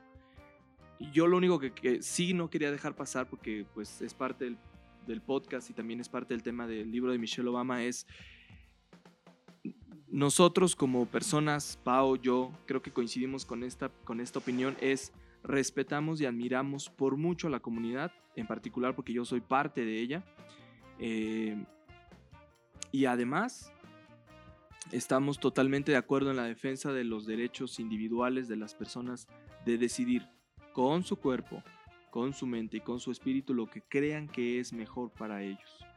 Así que no me queda otra cosa más que recomendarles mucho que antes, antes, antes de emitir un juicio, una opinión, un criterio, eh, seamos muy conscientes de lo, que, de lo que vamos a decir y de lo que hagamos, porque estamos probablemente, sin saberlo, inconscientemente, segregando a un grupo importante de la población.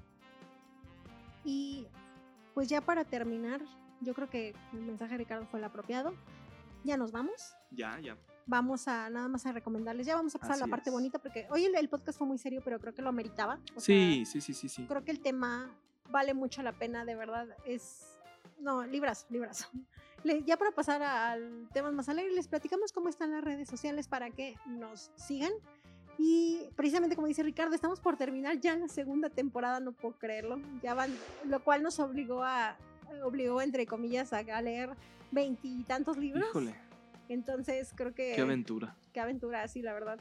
Y bueno, yo creo que leeríamos más nada más que en el tiempo no nos, no nos permite avanzar más en las lecturas. No, y no, no, no, y no. La verdad es que yo le decía a Pau, se lo creo que lo escucharon hace un rato, no he podido terminar el siguiente libro, estoy en el capítulo cuarto y me faltan muchos. yo, yo lo coaccionaré para que lo lea en la semana. Y, y me faltan los otros dos libros que nos faltan de los otros episodios. Entonces para mí eso va a ser mucha presión, pero yo lo voy a hacer porque quiero estar consciente de lo que les voy a contar. Y si no los termino, de todas maneras les voy a decir.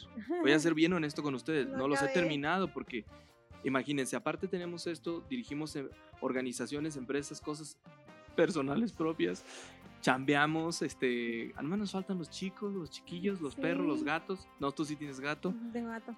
El tiempo a veces no da, pero sabemos que ustedes van a ser comprensivos con nosotros. No, y la verdad esperamos que les haya gustado el capítulo. Lo preparamos eh, lo mejor que pudimos para poder extraer la información desde un punto de vista más apegado al libro, más cultural, no tanto noticiero, no tanto política. Y pues ya les dijimos, investiguen, busquen, lean, hagan su opinión. Y como bien dijo Ricardo, la mejor versión de ustedes con el mejor mensaje de ustedes hacia afuera y hacia las personas que están alrededor. Digo, no se trata de, al final de cuentas, a veces no todos tenemos la posibilidad de mover masas, habrá personas que sí, habrá personas que no, pero todos podemos ser la mejor versión siempre, ¿no? En, casa, con su familia, educando, etcétera. Y pues ya nos vamos, las redes sociales de el podcast, eh, nosotros nos encuentran como un libro, una historia o arroba podcast de libros en todas las redes sociales como Facebook, Instagram y Twitter. ¿A ti cómo te encuentran, Richard? Yo, a mí me pueden encontrar en Goodreads como Ricardo Aguilar Martínez. Ahí estoy también publicando otras reseñas de otros libros que, pues según esto estoy leyendo, pero ahorita no tengo mucho tiempo, pero sí las publico, ahí estoy presente, activo. Y también en Instagram como arroba mis notas de libros, que también me siento saturado con eso porque no he publicado mucho, pero ahí estaré compartiendo reseñas de otros libros. Y pues creo que ya, si me siguen en redes sociales, se darán cuenta que también tengo programas de radio locales en San Luis Potosí, aquí en la ciudad, así que les ayuda, me ayudarían mucho si los oyen, porque pues entonces me aumentan el rating, pero bueno, más que me sigan en las redes sociales, mejor escúchenme Escuchen en otros programas. programas, así es. Eh, a mí me encuentran en las redes sociales como en Goodreads, como Pau Galindo y en todas mis redes sociales como Pau Galindo o arroba soy guion bajo Pau Galindo. Y después de más de dos horas, Es hora de irnos, les agradecemos mucho, mucho, mucho, mucho que se hayan quedado con nosotros hasta este momento, agradecerles que durante, ya vamos a cumplir seis meses o hace, sí, el día 12 de julio cumplimos seis bonitos meses de transmisión. ¡Ah! Ni Pues yo me la creo, casi. qué emoción. Eh, agradecerles a todos los que nos han escuchado. Llevamos hasta el momento por arriba de las 1100 reproducciones de todos los episodios. Para nosotros es mucho en comparación con el número de episodios que llevamos. Y también de todas las personas que nos escuchan en América Latina, en el norte de, de- de Estados Unidos, en Estados Unidos. Y sin duda a todos los mexicanos y mexicanas que nos escuchan. Pues lunes con lunes. Mira, la última vez, te lo digo antes de irnos y cerrar. Acaba de subir el podcast, lo subí muy tarde porque muchas cosas que hacer. Lo subí como a las 8 y no tenía ni un minuto y ya llevaba tres reproducciones. Entonces eso nos alegra y nos motiva a no dejar esto, porque al final es mucho esfuerzo. Sí, no, y la verdad es bien padre. Yo le comentaba Sí, a Ricardo que, hay gente que se me ha acercado en Goodreads, que me ha hecho comentarios, este, o en Instagram, pero me sorprendió mucho que en Goodreads empecé así como que, oye, el libro y tal, y dije, qué bonito, así una persona por un comentario. La verdad es como bien padre, porque ya es una, una persona más que Sí. nos escucha o que escucha el mensaje que nosotros queremos transmitir, ¿no? Desde nuestra es. trinchera. Y pues muchas gracias por estos episodios. Y bueno, pues esto fue un libro. Una historia. Bye.